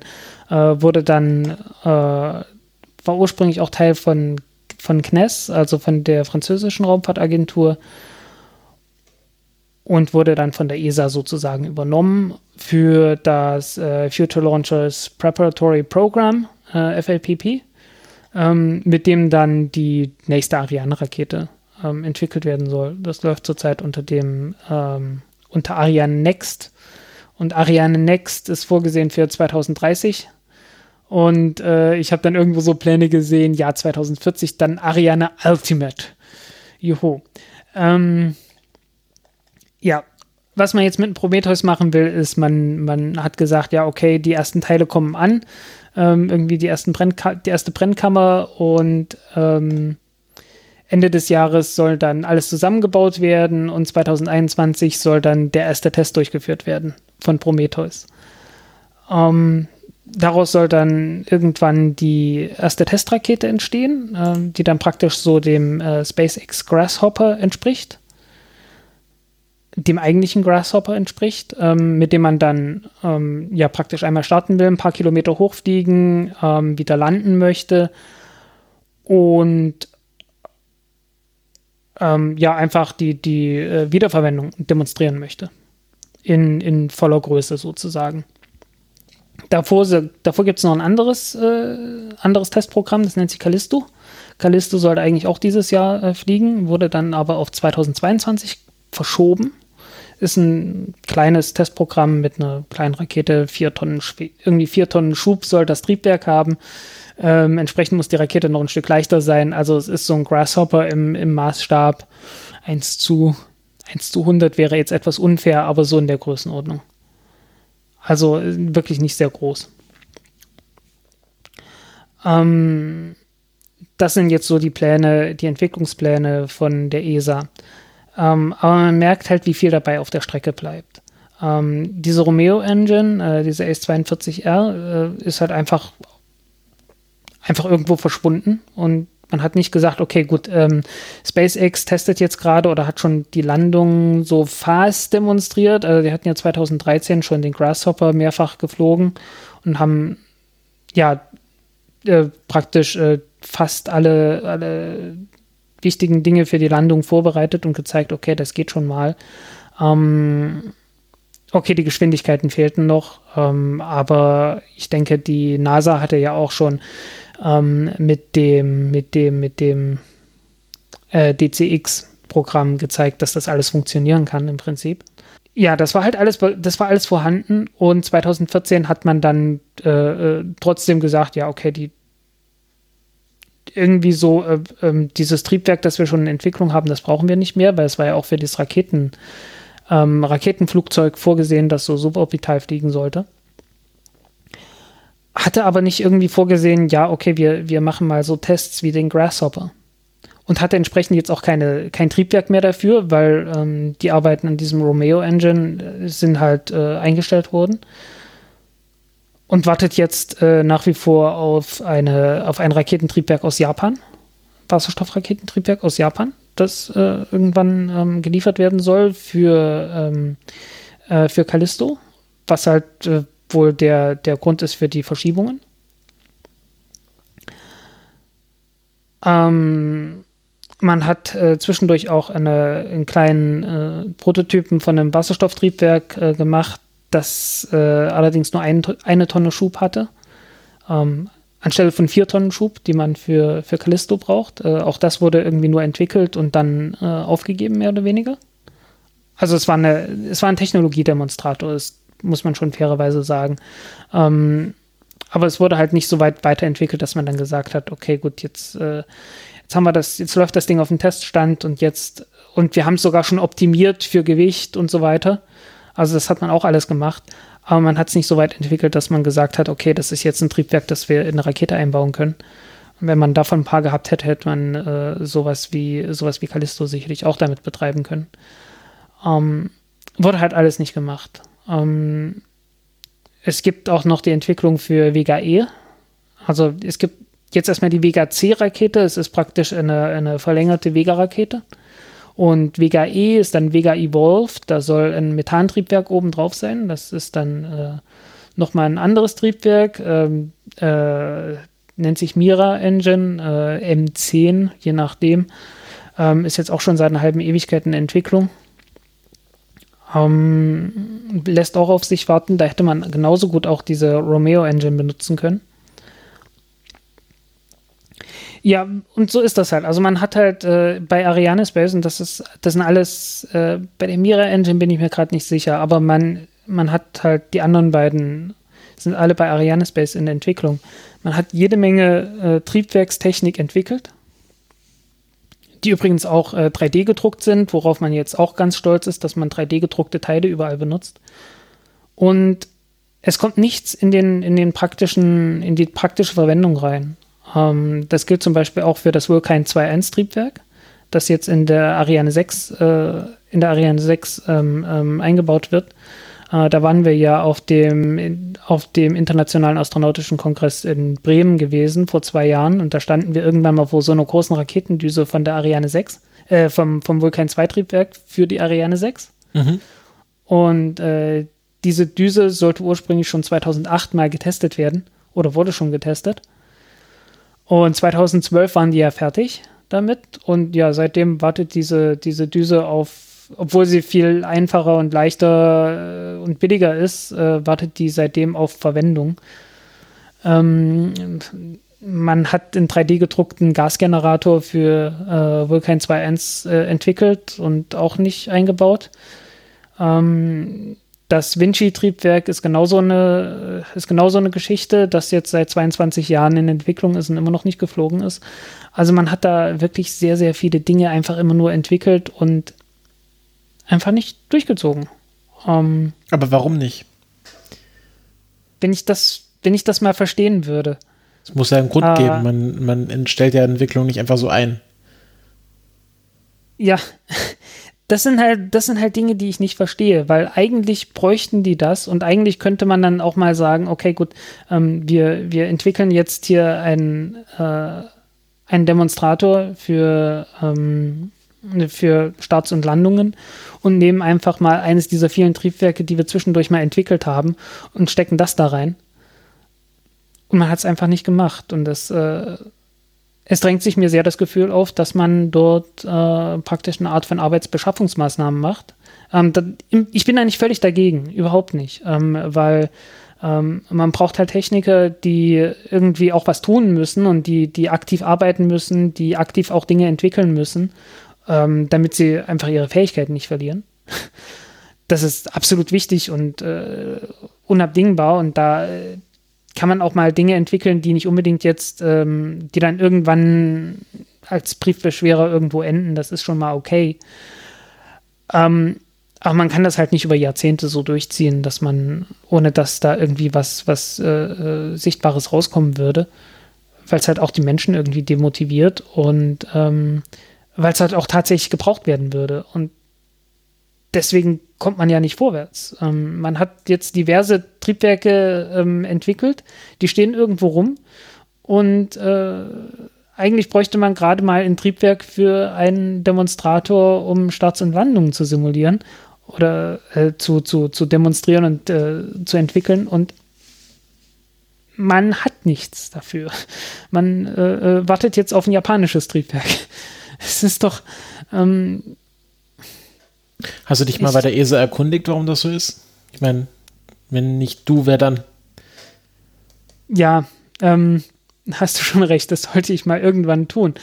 Ähm, aber mindestens von außen macht es halt diesen Eindruck, dass man dort ähm, mehr, mehr an, an, an Beschäftigung äh, interessiert ist.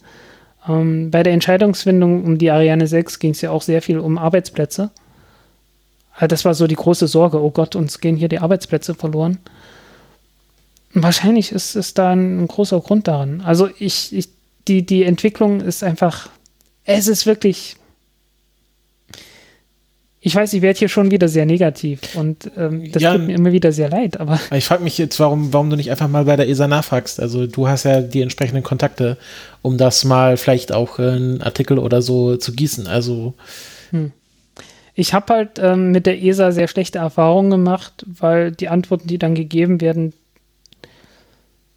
eigentlich immer mindestens ausweichend sind äh, und äh, manchmal auch einfach so, so also ausweichend ähm, Halbwahrheiten, ähm, die, die dann von bestimmten Dingen ablenken sollen. Und es, es ist halt eine, eine Art von, von Kommunikationspolitik, die mir überhaupt nicht behagt. Das ist einfach, ähm, ja, und ich, äh, es ist, es ist sehr schwierig, da einen, ähm, einfach einen menschlichen Bezug auch noch zu haben, ähm, der einfach, weil, weil ähm, ich weiß, das sind Leute, die machen PR, äh, Unternehmenskommunikation, ne? Ähm, und insofern ähm, weiß ich, okay, ich sitze hier vor einem Menschen, aber der Mensch hat eine bestimmte Aufgabe und muss diese Aufgabe erfüllen im Interesse des Unternehmens. Und es ist für mich sehr schwer zu unterscheiden, was davon ist jetzt Mensch und was davon ist jetzt einfach nur ähm, die, die Aufgabe. Also wo ist, wo ist der Mensch jetzt einfach nur ähm, Repräsentant des Unternehmens und nicht an sich, an sich Mensch sozusagen. Und ich finde das sehr, sehr schwierig. Ähm, ich finde ich finde es einfach sehr schwierig, mit diesen Menschen so umzugehen, dass sie, dass ich da auch noch denen fair gegenüber bin und ähm, ähm, trotzdem irgendwie noch die, die Informationen bekomme. Und deswegen vermeide ich das irgendwie und äh, sitze dann lieber irgendwie davor und gucke mir einfach an, was die machen ähm, anstatt mir ähm, PR-Aussagen und Halbwahrheiten anzuschauen, die, die äh, von, von Pressesprechern kommen. Ja, da muss man halt so lange bohren, bis, bis man auf Öl stößt. Also nur davor zu sitzen und zu spekulieren, führt dich ja auch nicht irgendwie auf den grünen Zweig, wie man ja merkt. Also wir ähm, drehen uns ja, ja. im Grunde schon seit, äh, seit Beginn des Countdowns um dieses Thema herum. Aber ja. irgendwie, klar, ich dass, dass es nicht optimal läuft, ist es, dass das nicht optimal läuft, ist klar. Aber ähm, hm. irgendwie muss man doch da auf eine Lösung kommen. Also die müssen ja eine Begründung dafür haben, wenn es auch nur eine fadenscheinige ist. Aber dann kann man ja bei dieser Begründung aufbauen und die dann auseinandernehmen und dann müssen sie sich eine neue ausdenken, bis sie halt die wahre Begründung nennen.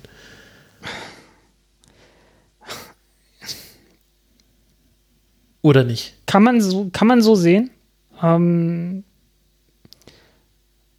aber die, die, diese Begründung, die liefern sie ja auch in ihren, äh, von der Pressestelle kommt das ja. Also in den, in den äh, äh Press Releases. Wie, wie, heißt das? Wie heißt das auf Deutsch? Mein Gott. Presseerklärungen. Ja, genau, in den Presseerklärungen. Ähm, und viel mehr ist ja aus denen auch nicht rauszuholen. Ne? also die, die sagen dann halt, äh, die sagen dir dann halt knallhart, okay, gut, hier wohl kein, das wohl kein 2.1-Triebwerk kostet nur noch halb so viel. Ähm, das sind, waren mal 20 Millionen, jetzt sind es 10 Millionen und Prometheus kostet dann eine Million. Wenn man dann fragt, ähm, ja, und was kostet die Oberstufe, was kostet so ein, äh, äh, so ein Vinci-Triebwerk, dann heißt das, das kommunizieren wir nicht. Ja, aber warum nicht? Sagen nicht. Das kommunizieren wir nicht. Mehr ist da nicht. Ja, aber es muss ja, gibt es geheim? Ist das irgendwie die sagen einfach nur, das kommunizieren wir nicht. Da musst du vielleicht mal nicht mit den PR-Menschen reden, sondern an die echten Menschen rankommen. Ja, die, ja, wenn du, wenn du mit anderen Menschen äh, redest, die, die sagen dann erst recht nichts, weil, weil äh, die, die, die nicht in der, in der Situation sind, dass sie sagen können, dass sie überhaupt wissen, was sie überhaupt äh, kommunizieren dürfen. Von unternehmensinterner. Mhm. No? Und das, das macht es halt so schwierig. Ähm, einfach weil auch, ich meine, die, die ESA gibt ja auch keine, es ist ja auch unglaublich schwer, irgendwie von, von einzelnen Dingen auch nur das Budget rauszufinden. Da muss man dann ständig irgendwo zwischen Zeilen lesen. Und weil, weil halt auch von der, von der Ministerkonferenz, da wird dann hier irgendwie alles Dinge zusammengefasst und es wird noch nicht mal aufgegliedert, welches, äh, für welches Programm wie viel Geld jeweils ausgegeben wird. Und es ist halt, ähm, es, es frustriert mich auf eine Art und Weise, dass ich mich damit nicht auseinandersetzen möchte. Ähm, das ist die Frage, warum du es dann immer wieder tust. Es gibt jede Menge andere Leute, die das, äh, die das tun. Aber du, du, setzt, du, das haben wir doch jetzt im Countdown-Podcast über viele Folgen hinweg dokumentiert, dass du dich damit immer wieder mit auseinandersetzt. Und dann am Schluss hm. sagst du, willst dich nicht mehr damit auseinandersetzen. Ich stelle mir halt nur gerade die Frage, ich, ich ob möchte, es überhaupt noch Sinn nein, macht, darüber Moment, zu reden. Ich möchte, mich, ich möchte mich mit dem Thema auseinandersetzen und ich gucke mir ja auch die Resultate an. Also ich, ich, ich gucke einfach nur auf die Resultate. Was machen die? Was kommt an Resultaten? Und das schaue ich mir an. Und daraus kann man dann auch gewisse Schlüsse ziehen, einfach aus, ähm, auch aus so Dingen wie allgemeiner Betriebswirtschaft, so allgemeine betriebswirtschaftliche Grundlagen, ähm, dass man einfach sagt, äh, äh, beispielsweise als Skaleneffekte, die es halt überall gibt, dann kann man einfach, dann kann man sich das angucken und sagen, okay, gut, ähm, Ariane 5, Ariane 6, äh, eins der ganz großen Probleme sind die Skaleneffekte, die nicht funktionieren können. Es gibt Transaktionskosten, äh, einfach durch die, durch die Kommunikation zwischen den einzelnen äh, Herstellern, die ja aus, über ganz Europa verteilt sind, ähm, dass das halt sehr große Dinge sind, dass man deswegen auch, weil man äh, so, weil man halt alles sehr stark festlegen muss, ähm, letztendlich auch alte Technik benutzen kann, dass man sehr, sehr unflexibel ist und sehr langsam reagieren kann, nur. Ähm, Geo-Return, dass das ein Problem ist. Ähm, die Dinge kann man ja, kann man ja dann alle rausfinden und beschreiben. Ähm, dass man Dinge anfängt, die man äh, technologisch noch nicht beherrscht, aber keine Zwischenstufen einführt. Mhm. Wie Marslandung zum Beispiel. Ähm, oder Hermes. Also gibt es ja eine Reihe von, eine Reihe von äh, Beispielen ähm, dass man Dinge physikalisch an Grenzen äh, treibt, ohne dass man damit Erfahrung hat. Äh, Vinci-Triebwerk zum Beispiel. Mhm. Ähm, also diese, diese Phänomene findet man ja. Und die kann man durchaus äh, ohne, ohne jetzt eine großartige, ohne direkt nachzufragen, ähm, durchaus von außen beurteilen. Mhm. Und es. Ich habe halt noch keinen Weg gefunden, ähm, an Informationen ranzukommen, wo ich dann hinterher auch sagen könnte, ich kann darüber auch öffentlich sprechen. Weil, was nützt mir jetzt, wenn ich jetzt irgendwie hier ähm, mit wenn ich es jetzt doch irgendwie schaffe, ähm, jede Menge ESA-Mitarbeiter irgendwie mich da Freundschaften zu schließen und dann äh, von hinter den Kulissen irgendwie sehr viel mitbekomme und dann nichts dazu sagen darf. Ähm, hat mir ja vorhin schon gemerkt, wo ich so rumgedruckst habe, wo ich äh, mhm, mhm. diese ja. eine Mission, ne? Ja. Ich meine, ich kann dir jetzt hinterher sagen, welche Mission das ist und worum Aber halt nicht im Podcast. und so weiter. Genau weil ich es halt nicht weiß, weil ich nicht mal weiß, äh, ob ich das darf oder nicht. Ich stelle mir halt nur die Frage, und deswegen, ich weiß, ich ich, glaube, ich lasse das jetzt einfach mal drin und schneide das nicht raus. Hm. Ich stelle mir jetzt einfach nur die Frage, nee, okay. in, inwiefern das jetzt einfach auch für die Hörer interessant ist, wenn wir immer, ich habe immer das Gefühl, wir, wir treten einfach bei der ESA immer auf dem gleichen Punkt, wunden Punkt rum, ohne da uns irgendwie auf den grünen Zweig zu kommen. Und äh, ich habe einfach so das Gefühl, dass das halt mit der Zeit ähm, klar, es ist immer ein relevantes Thema, dass es halt frustrierend ist, wenn die ESA offensichtlich ähm, Fehler macht und die nicht zugeben will. Aber ich habe so das Gefühl, es wird halt nicht interessanter dadurch, dass es immer noch das gleiche Problem ist. Ja. Da würde ähm, mich halt auch das Hörerfeedback interessieren. Also das ist äh, bei SLS ist genau das Gleiche. Da weiß man ja auch, okay, gut, hm, ja, mal, mal gucken, ob Trump das durchzieht. Und äh, oder äh, Artemis besser gesagt. Bei SLS ja auch so, haben wir dann auch irgendwann zur Seite gelassen. Aber irgendwie, ich habe auch so das Gefühl, Mensch, verdammt nochmal, es ist die europäische Raumfahrt, man möchte schon drüber reden, ähm, weil ist ja für uns relevant. Ja, das, deswegen, deswegen treten wir ja auch so oft auf der ESA rum, weil wir da, oder du vor allem einfach, am einfachsten an die Leute rankämest, wenn sie was erzählen wollen würden. Das ist bei der NASA nochmal ein bisschen schwieriger wahrscheinlich, jetzt aus, aus Deutschland heraus. Hm, wobei die NASA insgesamt offener ist als die ESA. Ja, also ich kann das nicht beurteilen, aber wenn du das sagst, wird das wahrscheinlich so stimmen. Naja, man, man findet mindestens schon mal irgendwie vernünftige Budgets an diversen Stellen, äh, was einen großen Unterschied ausmacht. Ähm, äh, die, die, die Missionsbeschreibung, die, Dokumentar äh, die Dokumentation ist viel, viel offener. Ich stelle mir halt nur gerade so die Frage, ähm, es, es, ist jetzt so eine kleine Metadiskussion abgedriftet, aber ich finde hm. das echt ganz gut, wenn wir das mal auch öffentlich diskutieren, wie wir in Zukunft im Grunde über Raumfahrt berichten können und wollen. Also hm. es hat ja jetzt nicht nur was mit der Ausrichtung des Countdown-Podcasts zu tun, sondern generell ähm, wollen wir, also was ich halt, was mich halt bei vielen anderen Raumfahrt-Podcasts stört, weswegen ich auch persönlich nicht so viele höre, das ist immer so ein bisschen so, hat immer so ein, so ein Geschmäckle von so einem Jubelperser, dass man mhm. halt äh, sagt, oh, Raumfahrt ganz toll und was macht die ESA, was macht die NASA und man kann das immer mit so einer positiven Brille sehen und da gibt es ja genügend, genügend Leute, die das so machen, aber ich finde, unser Alleinstellungsmerkmal ist, oder vor allem dein Alleinstellungsmerkmal als Teil dieses Podcasts, ist es ja, dass wir versuchen, einen doch kritischen und ähm, einfach analytischen Blick auf diese ganze Sache anzuwenden und hier auch quasi Einschätzungen zu liefern, die halt nicht immer nur äh, alles Positive hervorheben und die Probleme beiseite lassen. Weil das kriegt man an jeder anderen Ecke auch.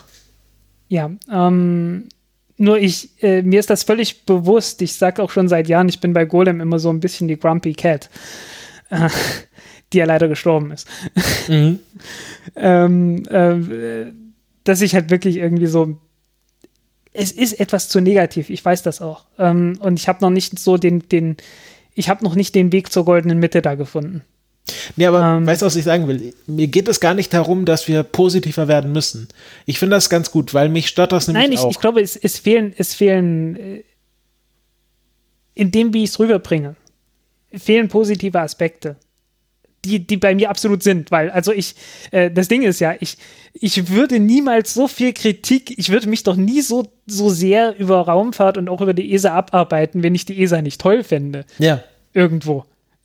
Das ist ja das Ding. Ich finde die ja toll. Äh, ich ich finde ich find Raumfahrt toll. Und äh, äh, ich, ich will einfach nur mehr und besser haben. Und ähm, äh, Und ich sehe, dass das möglich ist. Aber ich sehe auch irgendwie in den Strukturen, ist es gerade nicht möglich. Und, und es, es finden nicht die, die richtigen Diskussionen statt innerhalb der Raumfahrt. Mindestens nicht öffentlich. Es kann sein, dass das äh, hinter verschlossenen Türen, dass es da, dass es da Dinge gibt, aber ähm, die, die Strukturen, die sich da aufgetan haben, sind halt jetzt auch sehr starr. Und es hat natürlich auch was mit der, mit der öffentlichen Diskussion zu tun.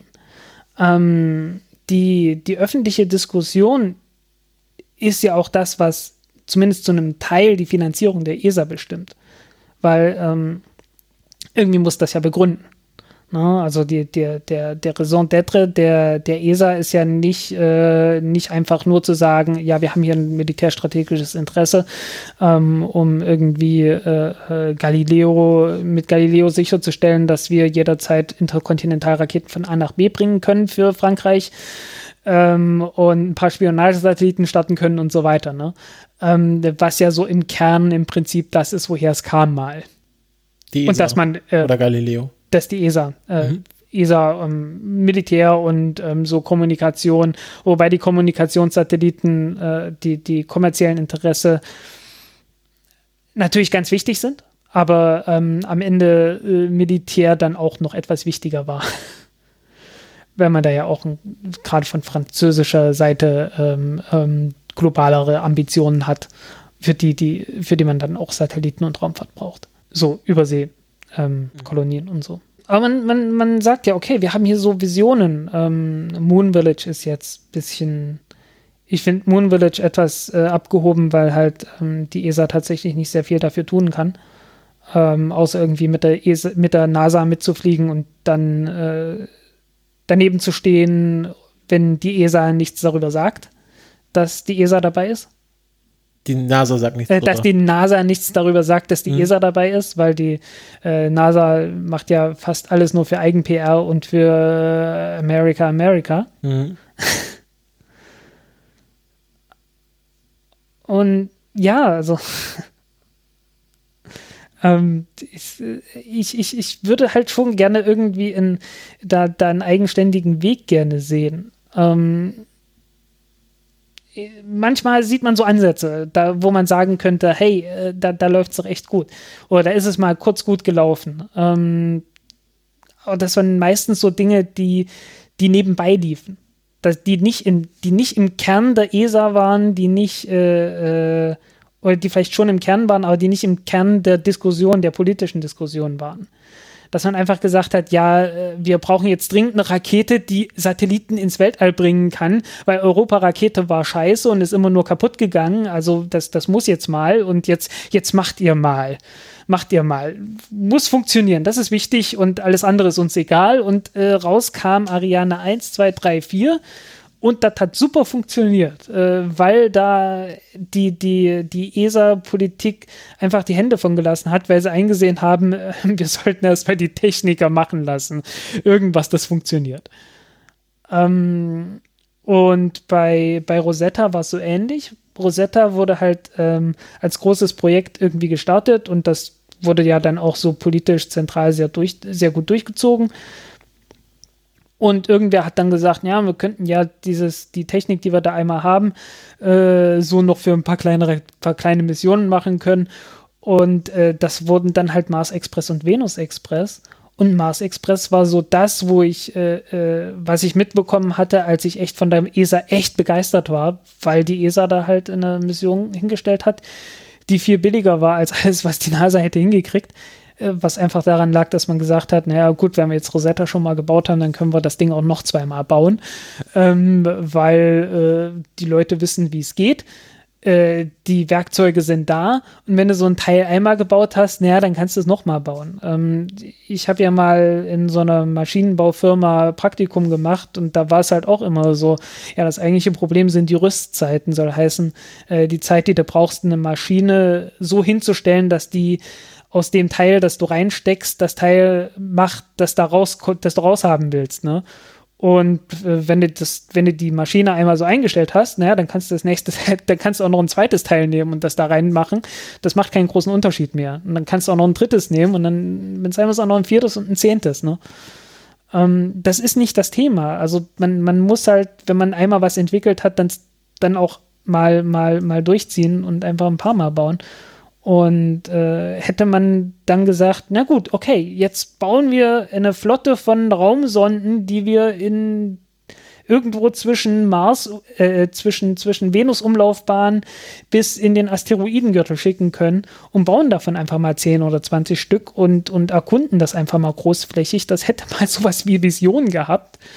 Und stattdessen hat man eine sehr gute Mars, eine, eine sehr gute äh, Kometensonde gebaut, eine sehr gute Mars-Sonde, eine sehr gute Venus-Sonde und dann war es schon leider vorbei, als man richtig was Gutes gemacht hatte. Oder ähm, ähm, Weltraumteleskope. Ich habe jetzt den Namen von dem neuen wieder vergessen, was man jetzt macht, dieses 2,7 Meter Teleskop.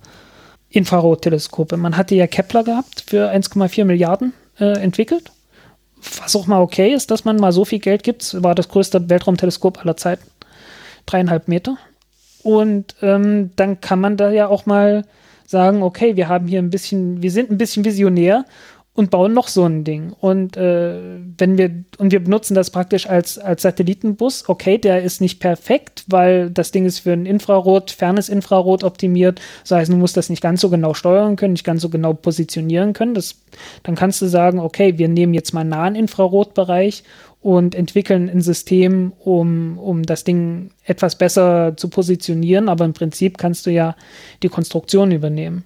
Und dann kannst du auch mehrere von solchen Weltraumteleskopen bauen. Und ähm, das wäre für einen, einen bezahlbaren Preis gegangen. Ähm, für, für so Zeug, wo man anderswo einfach bloß die Kostenüberschreitung von irgendeiner Mission bezahlt wenn ich mir Baby Colombo angucke. Baby Colombo war ja für 500 Millionen geplant, plus Raketenstart.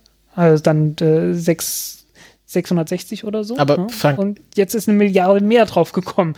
Ähm, und dafür hätte man halt schon ein Weltraumteleskop mal eben Aber jetzt machen wir ja im Grunde wieder das Gleiche. Als Hubble gewesen wäre, ne? Ja. Ich, ich kann deinen Impuls nachvollziehen, ähm, ja. Das, und ich kann auch, ich weiß auch, dass du dich stundenlang über solche Sachen echauffieren kannst. Aber die Frage ist jetzt, ist das interessant für einen Podcast oder bringt uns das irgendwie weiter hm, in diesem ja. Podcast? Und ähm, ja, in dem, in dem Podcast nicht, das müsste ich, ähm, das ist was, das man äh, ne, sicherlich noch anders irgendwo weiter raus. Das ist ja auch die, das ist auch die Frage, ähm, hm. äh, was da produktiv ist. Deswegen machen wir jetzt ja auch im Grunde fast schon eine halbe öffentliche Redaktionssitzung. Ähm, aber was ja auch mal gut ist. Ja, das ist auch mal gut. Wir, genau, wir müssen ja nicht den gleichen Fehler machen wie die NASA, äh, wie die ESA, sondern bringen das auch mal ein bisschen an die Öffentlichkeit. Aber, hm. weil so, mir geht es immer darum, dass, dass wir, ähm, klar, ähm, über Raumfahrt reden, aber dass wir auch das inter interessant gestalten. Und hm. ich weiß nicht, wie interessant es über die, über die Dauer ist, ähm, quasi immer zwei Typen sich dabei zuzuhören, äh, wie sie sich darüber beschweren, wie schlecht doch die NASA kommuniziert, was sie tun. Oder, Oder wie verschwiegen sie doch ist. Die ESA in dem Fall. Nicht äh, die, also, oder die ESA. Ähm, und ähm, im Prinzip müsste ich mich dann auch über die Chinesen genauso aufregen, weil die noch viel verschwiegener sind. Ja. Und ich tue es nicht. Und da hast du recht. Und das ist, ich hatte, ich habe halt das Gefühl, das könnte man alles so ein bisschen einerseits knackiger gestalten, dass es nicht, also was wir auch an Feedback bekommen haben, dass, dass wir teilweise ein bisschen zu langatmig sind, dass wir uns auch gerne so in so solchen Sachen verlieren, ohne dass wir da irgendwie mal auf den Punkt kommen. Und ähm, ich finde das halt ähm, einerseits eine valide Kritik, aber andererseits natürlich auch schade, weil wir und vor allem du ja sehr viel deiner Expertise hier in diesen Podcast reinfließen lässt. Das ist ja, das ist ja äh, also ist ja schon Spaß, was wir hier machen, aber ähm, du hast ja, du investierst ja auch sehr viel Zeit da rein, dich da zu bilden. Mal ganz allgemein gesprochen. Und ich finde, ich finde äh, irgendwie ich will auch nicht in Zukunft nur irgendwie über die positiven Sachen berichten oder ganz unkritisch darüber berichten, einfach nur sagen, was passiert, sondern ich finde das auch schon wichtig, dass das hier eingeordnet wird. Aber es ist halt die Frage, wie wir das in Zukunft machen, dass es halt für alle Beteiligten ähm, interessant und produktiv bleibt und nicht zu einem Frustrationsfest wird, wo wir uns gegenseitig nur schlechte Laune machen, weil ähm, äh, es immer darum geht, wie, wie scheiße doch ähm, äh, wie scheiße doch alles ist, sondern dass man das vielleicht auch so gestalten kann, dass man das so einfließen lässt, aber dann den Fokus nicht verliert. Und der Fokus ist ja im Grunde, dass wir über Raumfahrt berichten und was so im Raum fährt und nicht, was nicht im Raum fährt. Ja. Ähm, Verstehst du, was ich meine? Ja, absolut. Ähm, und ich glaube, es ist auch an, an vielen Stellen einiges äh, untergegangen an Details einfach auch zur Mission. Ähm, weil ich halt mich äh, auch einfach zu sehr darüber aufgeregt habe, was, was alles schiefgelaufen ist. Ja. Ähm, ich weiß nicht, habe ich, hab ich irgendwann mal ähm, ausführlich über, über das Seis Seismometer von Mars Insight gesprochen? Haben wir, haben wir. Hatten wir, okay. Ist schon, um, schon ähm, zwei Jahre her, aber ich weiß, dass wir darüber gesprochen haben. Ja. Okay. Ähm, ist halt, ich stelle mir auch die Frage, halt, dass, ich, ich, dass, ich etwas, dass ich etwas mehr zur eigentlichen Raumfahrt sage und äh, zu, dem, zu dem, was da getan wird. Ja, es ist die Frage, ich, ich habe auch so viel, vielleicht muss ich mich mehr auf die Sachen vorbereiten, damit mhm. ich so auch so ein bisschen besser da, dich da lenken kann.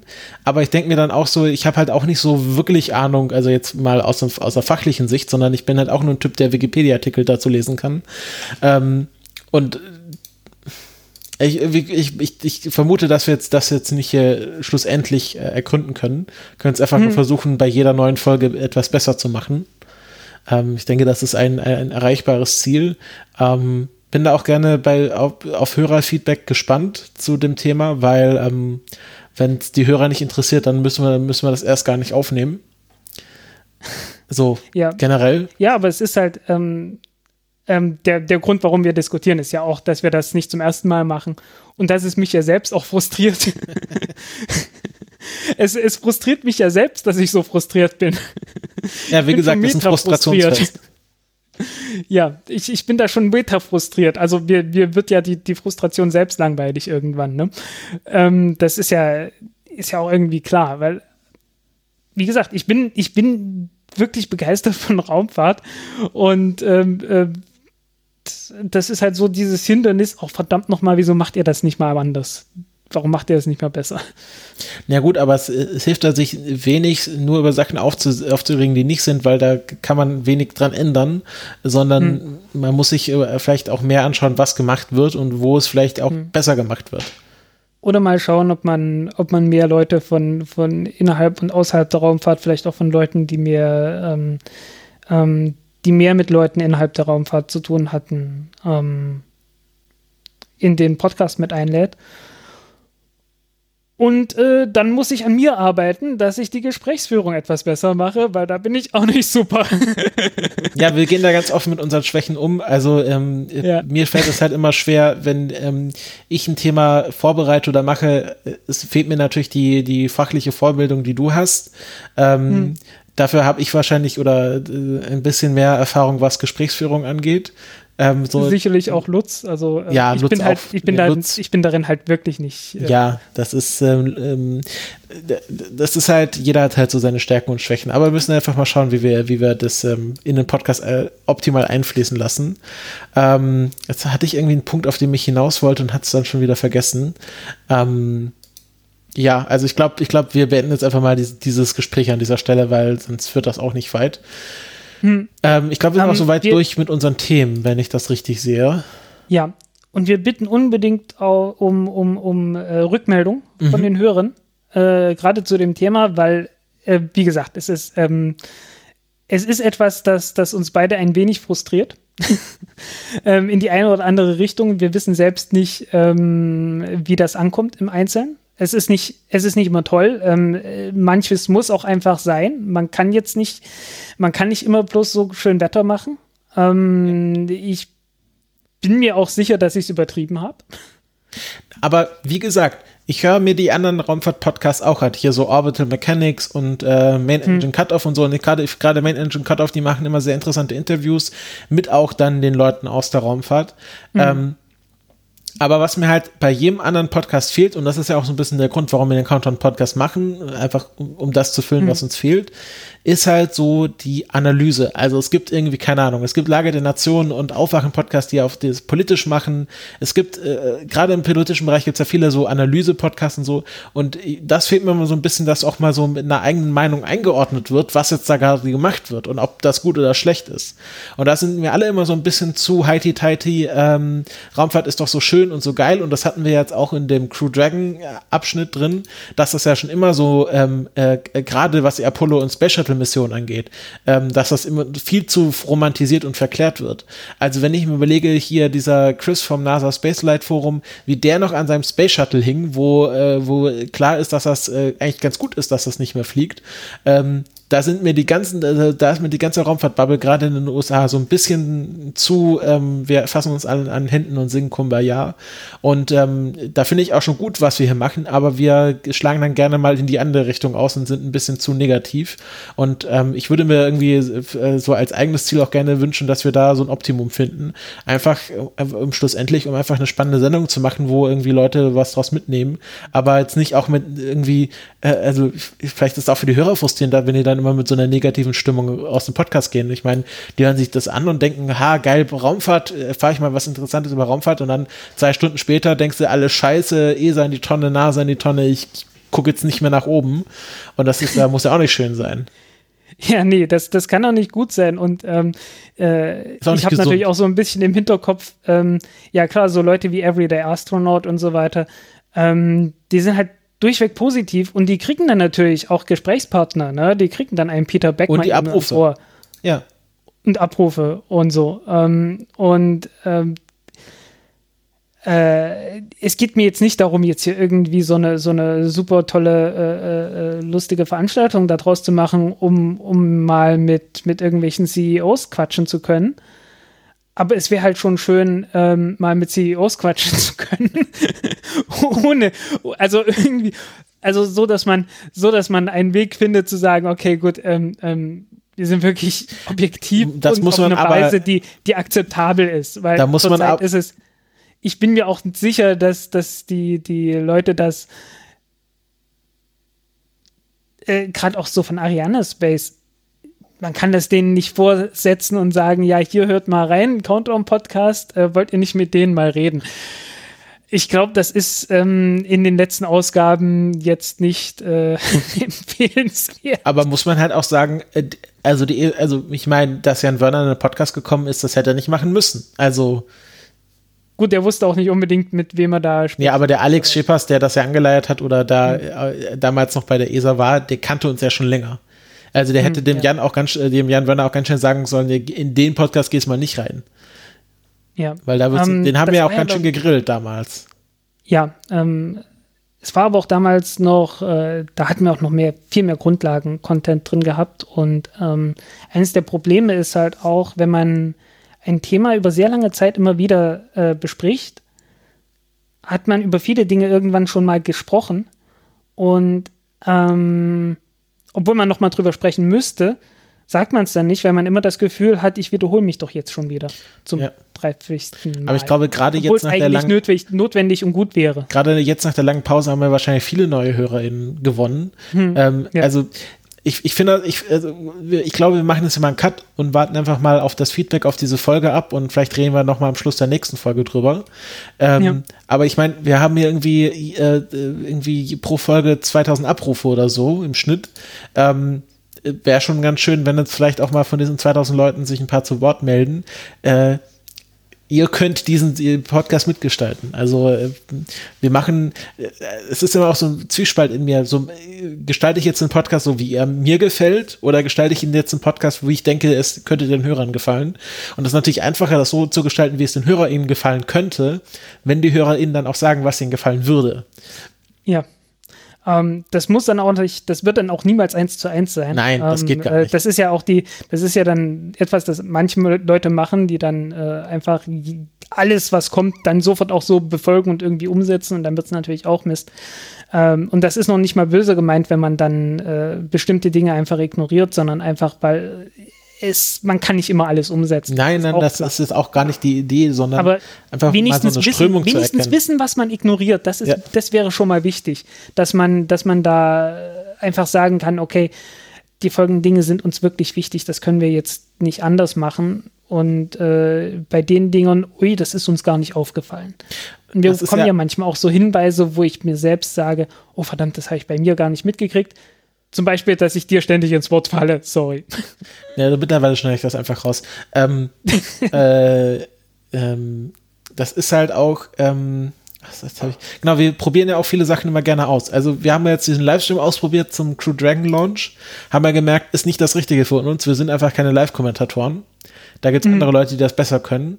Sondern wie Was gesagt. auch daran liegt, ich war müde. Ja, und, nee, aber. Äh, ich, war, ich war kaputt und ich bin ehrlich gesagt seit März ziemlich kaputt, weil äh, ähm, äh, wahrscheinlich ist, sind das tatsächlich diese Nachwirkungen von dem Virus. Also ich habe jetzt so nachgelesen, es gibt wohl tatsächlich eine ganze Reihe von Leuten, die so über Wochen über Wochen und Monate noch Nachwirkungen davon haben.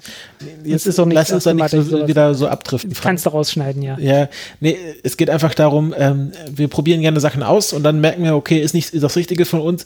Ich bin jetzt auch nicht jemand, der gerne so Live-Sendungen und ich höre keine Live-Podcasts oder kaum noch und ich mache sie auch nicht so gerne, weil ich dann doch gerne ähm, was habe, was man in Ruhe aufzeichnet, nochmal schön schneidet und dann fertig veröffentlicht. Und es gibt halt andere Leute, ich meine, es gibt ja hier vom Raumfahrernet äh, die zwei Typen, die die immer zu den, Live zu den Launches Live-Kommentar machen. Und da denke ich mir auch immer, da müssen wir jetzt nicht noch mal ein Angebot äh, parallel dazu schaffen, wenn wir das vielleicht auch ja. gar nicht besser können als die, sondern wir sind dann halt die, die vielleicht noch mal eine Woche später drüber reden, wenn sich dann der Staub gelegt hat und man merkt, okay, in dieser Live-Situation kann man zum Beispiel jetzt auf diese, auf diese Proteste gar nicht so eingehen oder will man vielleicht auch gar nicht so eingehen, obwohl das wichtig wäre. Ja. Ja, was wir ja auch schon mal gemacht haben äh, bei, bei Französisch-Guyana. Genau. Als da gestreckt wurde. Ja. Nee, fand ich, da, da, damals, das fand ich auch richtig gut. Da hatten wir sogar ein Gesp Interview mit jemandem, der vor Ort war. Ja. Das war, also ohne Eigenlob, aber ich fand das damals eine schöne Sache. Ähm, genau, also wir machen jetzt mal einen Cut, äh, warten das Feedback ab und vielleicht drehen wir in der nächsten Folge nochmal drüber. Ähm, ansonsten ähm, vielen Dank an alle Leute, die bis hierhin durchgehalten haben. Äh, äh, dieser Podcast auf einmal in eine öffentliche Redaktionssitzung übergegangen. Aber ich glaube, es war zwar mich auch sehr äh, kathartisch, also dass wir das mal so diskutiert haben. Es hat, mhm. hat jetzt nochmal viel, viel Befreiung bei mir geschafft. Ähm, äh, genau. Ihr könnt für diesen Podcast auch spenden, wenn ihr das machen möchtet. Wir haben eine Patreon-Kampagne, wir haben Paper, wir haben ähm, äh, Direktüberweisung. Findet ihr auch alles in den Shownotes. Wir haben generell äh, sehr ausführliche Shownotes. Da lege ich sehr viel Wert drauf, dass äh, über alles, was wir reden, auch verlinkt wird. Wenn ihr über so eine neumodische Plattform wie Spotify gerade diesen Podcast hört, dann geht doch mal auf unseren Blog, weil Spotify, das weiß ich aus eigener Erfahrung, zeigt keine Shownotes an. Und ähm, gerade bei diesem Podcast sind doch die Links immer sehr ganz spannend, ähm, sehr spannend. Und ähm, ja, ich würde sagen, wir verabschieden uns an dieser Stelle und hören uns einfach in der nächsten Folge wieder. Genau, in der nächsten Woche gibt es dann das nochmal das Gespräch, was du mit dem Daniel Daniel Pog. Genau, ja. Daniel Pog, nochmal eine äh, ungefilterte Einschätzung zu Crew Dragon von äh, letzter Woche. So mit den Zeitströmen immer ein bisschen aufpassen. Also das Gespräch von letzter Woche gibt es dann nächste Woche. Ähm, ja. Und ja, äh, in ähm, zwei Wochen gibt es dann wieder eine reguläre Sendung. Mal, mal sehen, wie die dann aussehen wird. Ja, ähm, ja, Daniel ist natürlich, ähm, der hat dann andere Prioritäten auch gehabt. Wir haben etwas allgemeiner über Raumfahrt gesprochen, glaube ich auch. Ähm, äh, es ist eine Ewigkeit her, es sind ein paar Jahrzehnte zwischen, diesem, zwischen dieser Aufnahme und heute. Ja. Ähm, ja. Alles klar. Dann habt noch eine schöne Zeit, lasst euch nicht zu sehr frustrieren und äh, bis zum nächsten Mal. Tschüss. Ja, tschüss.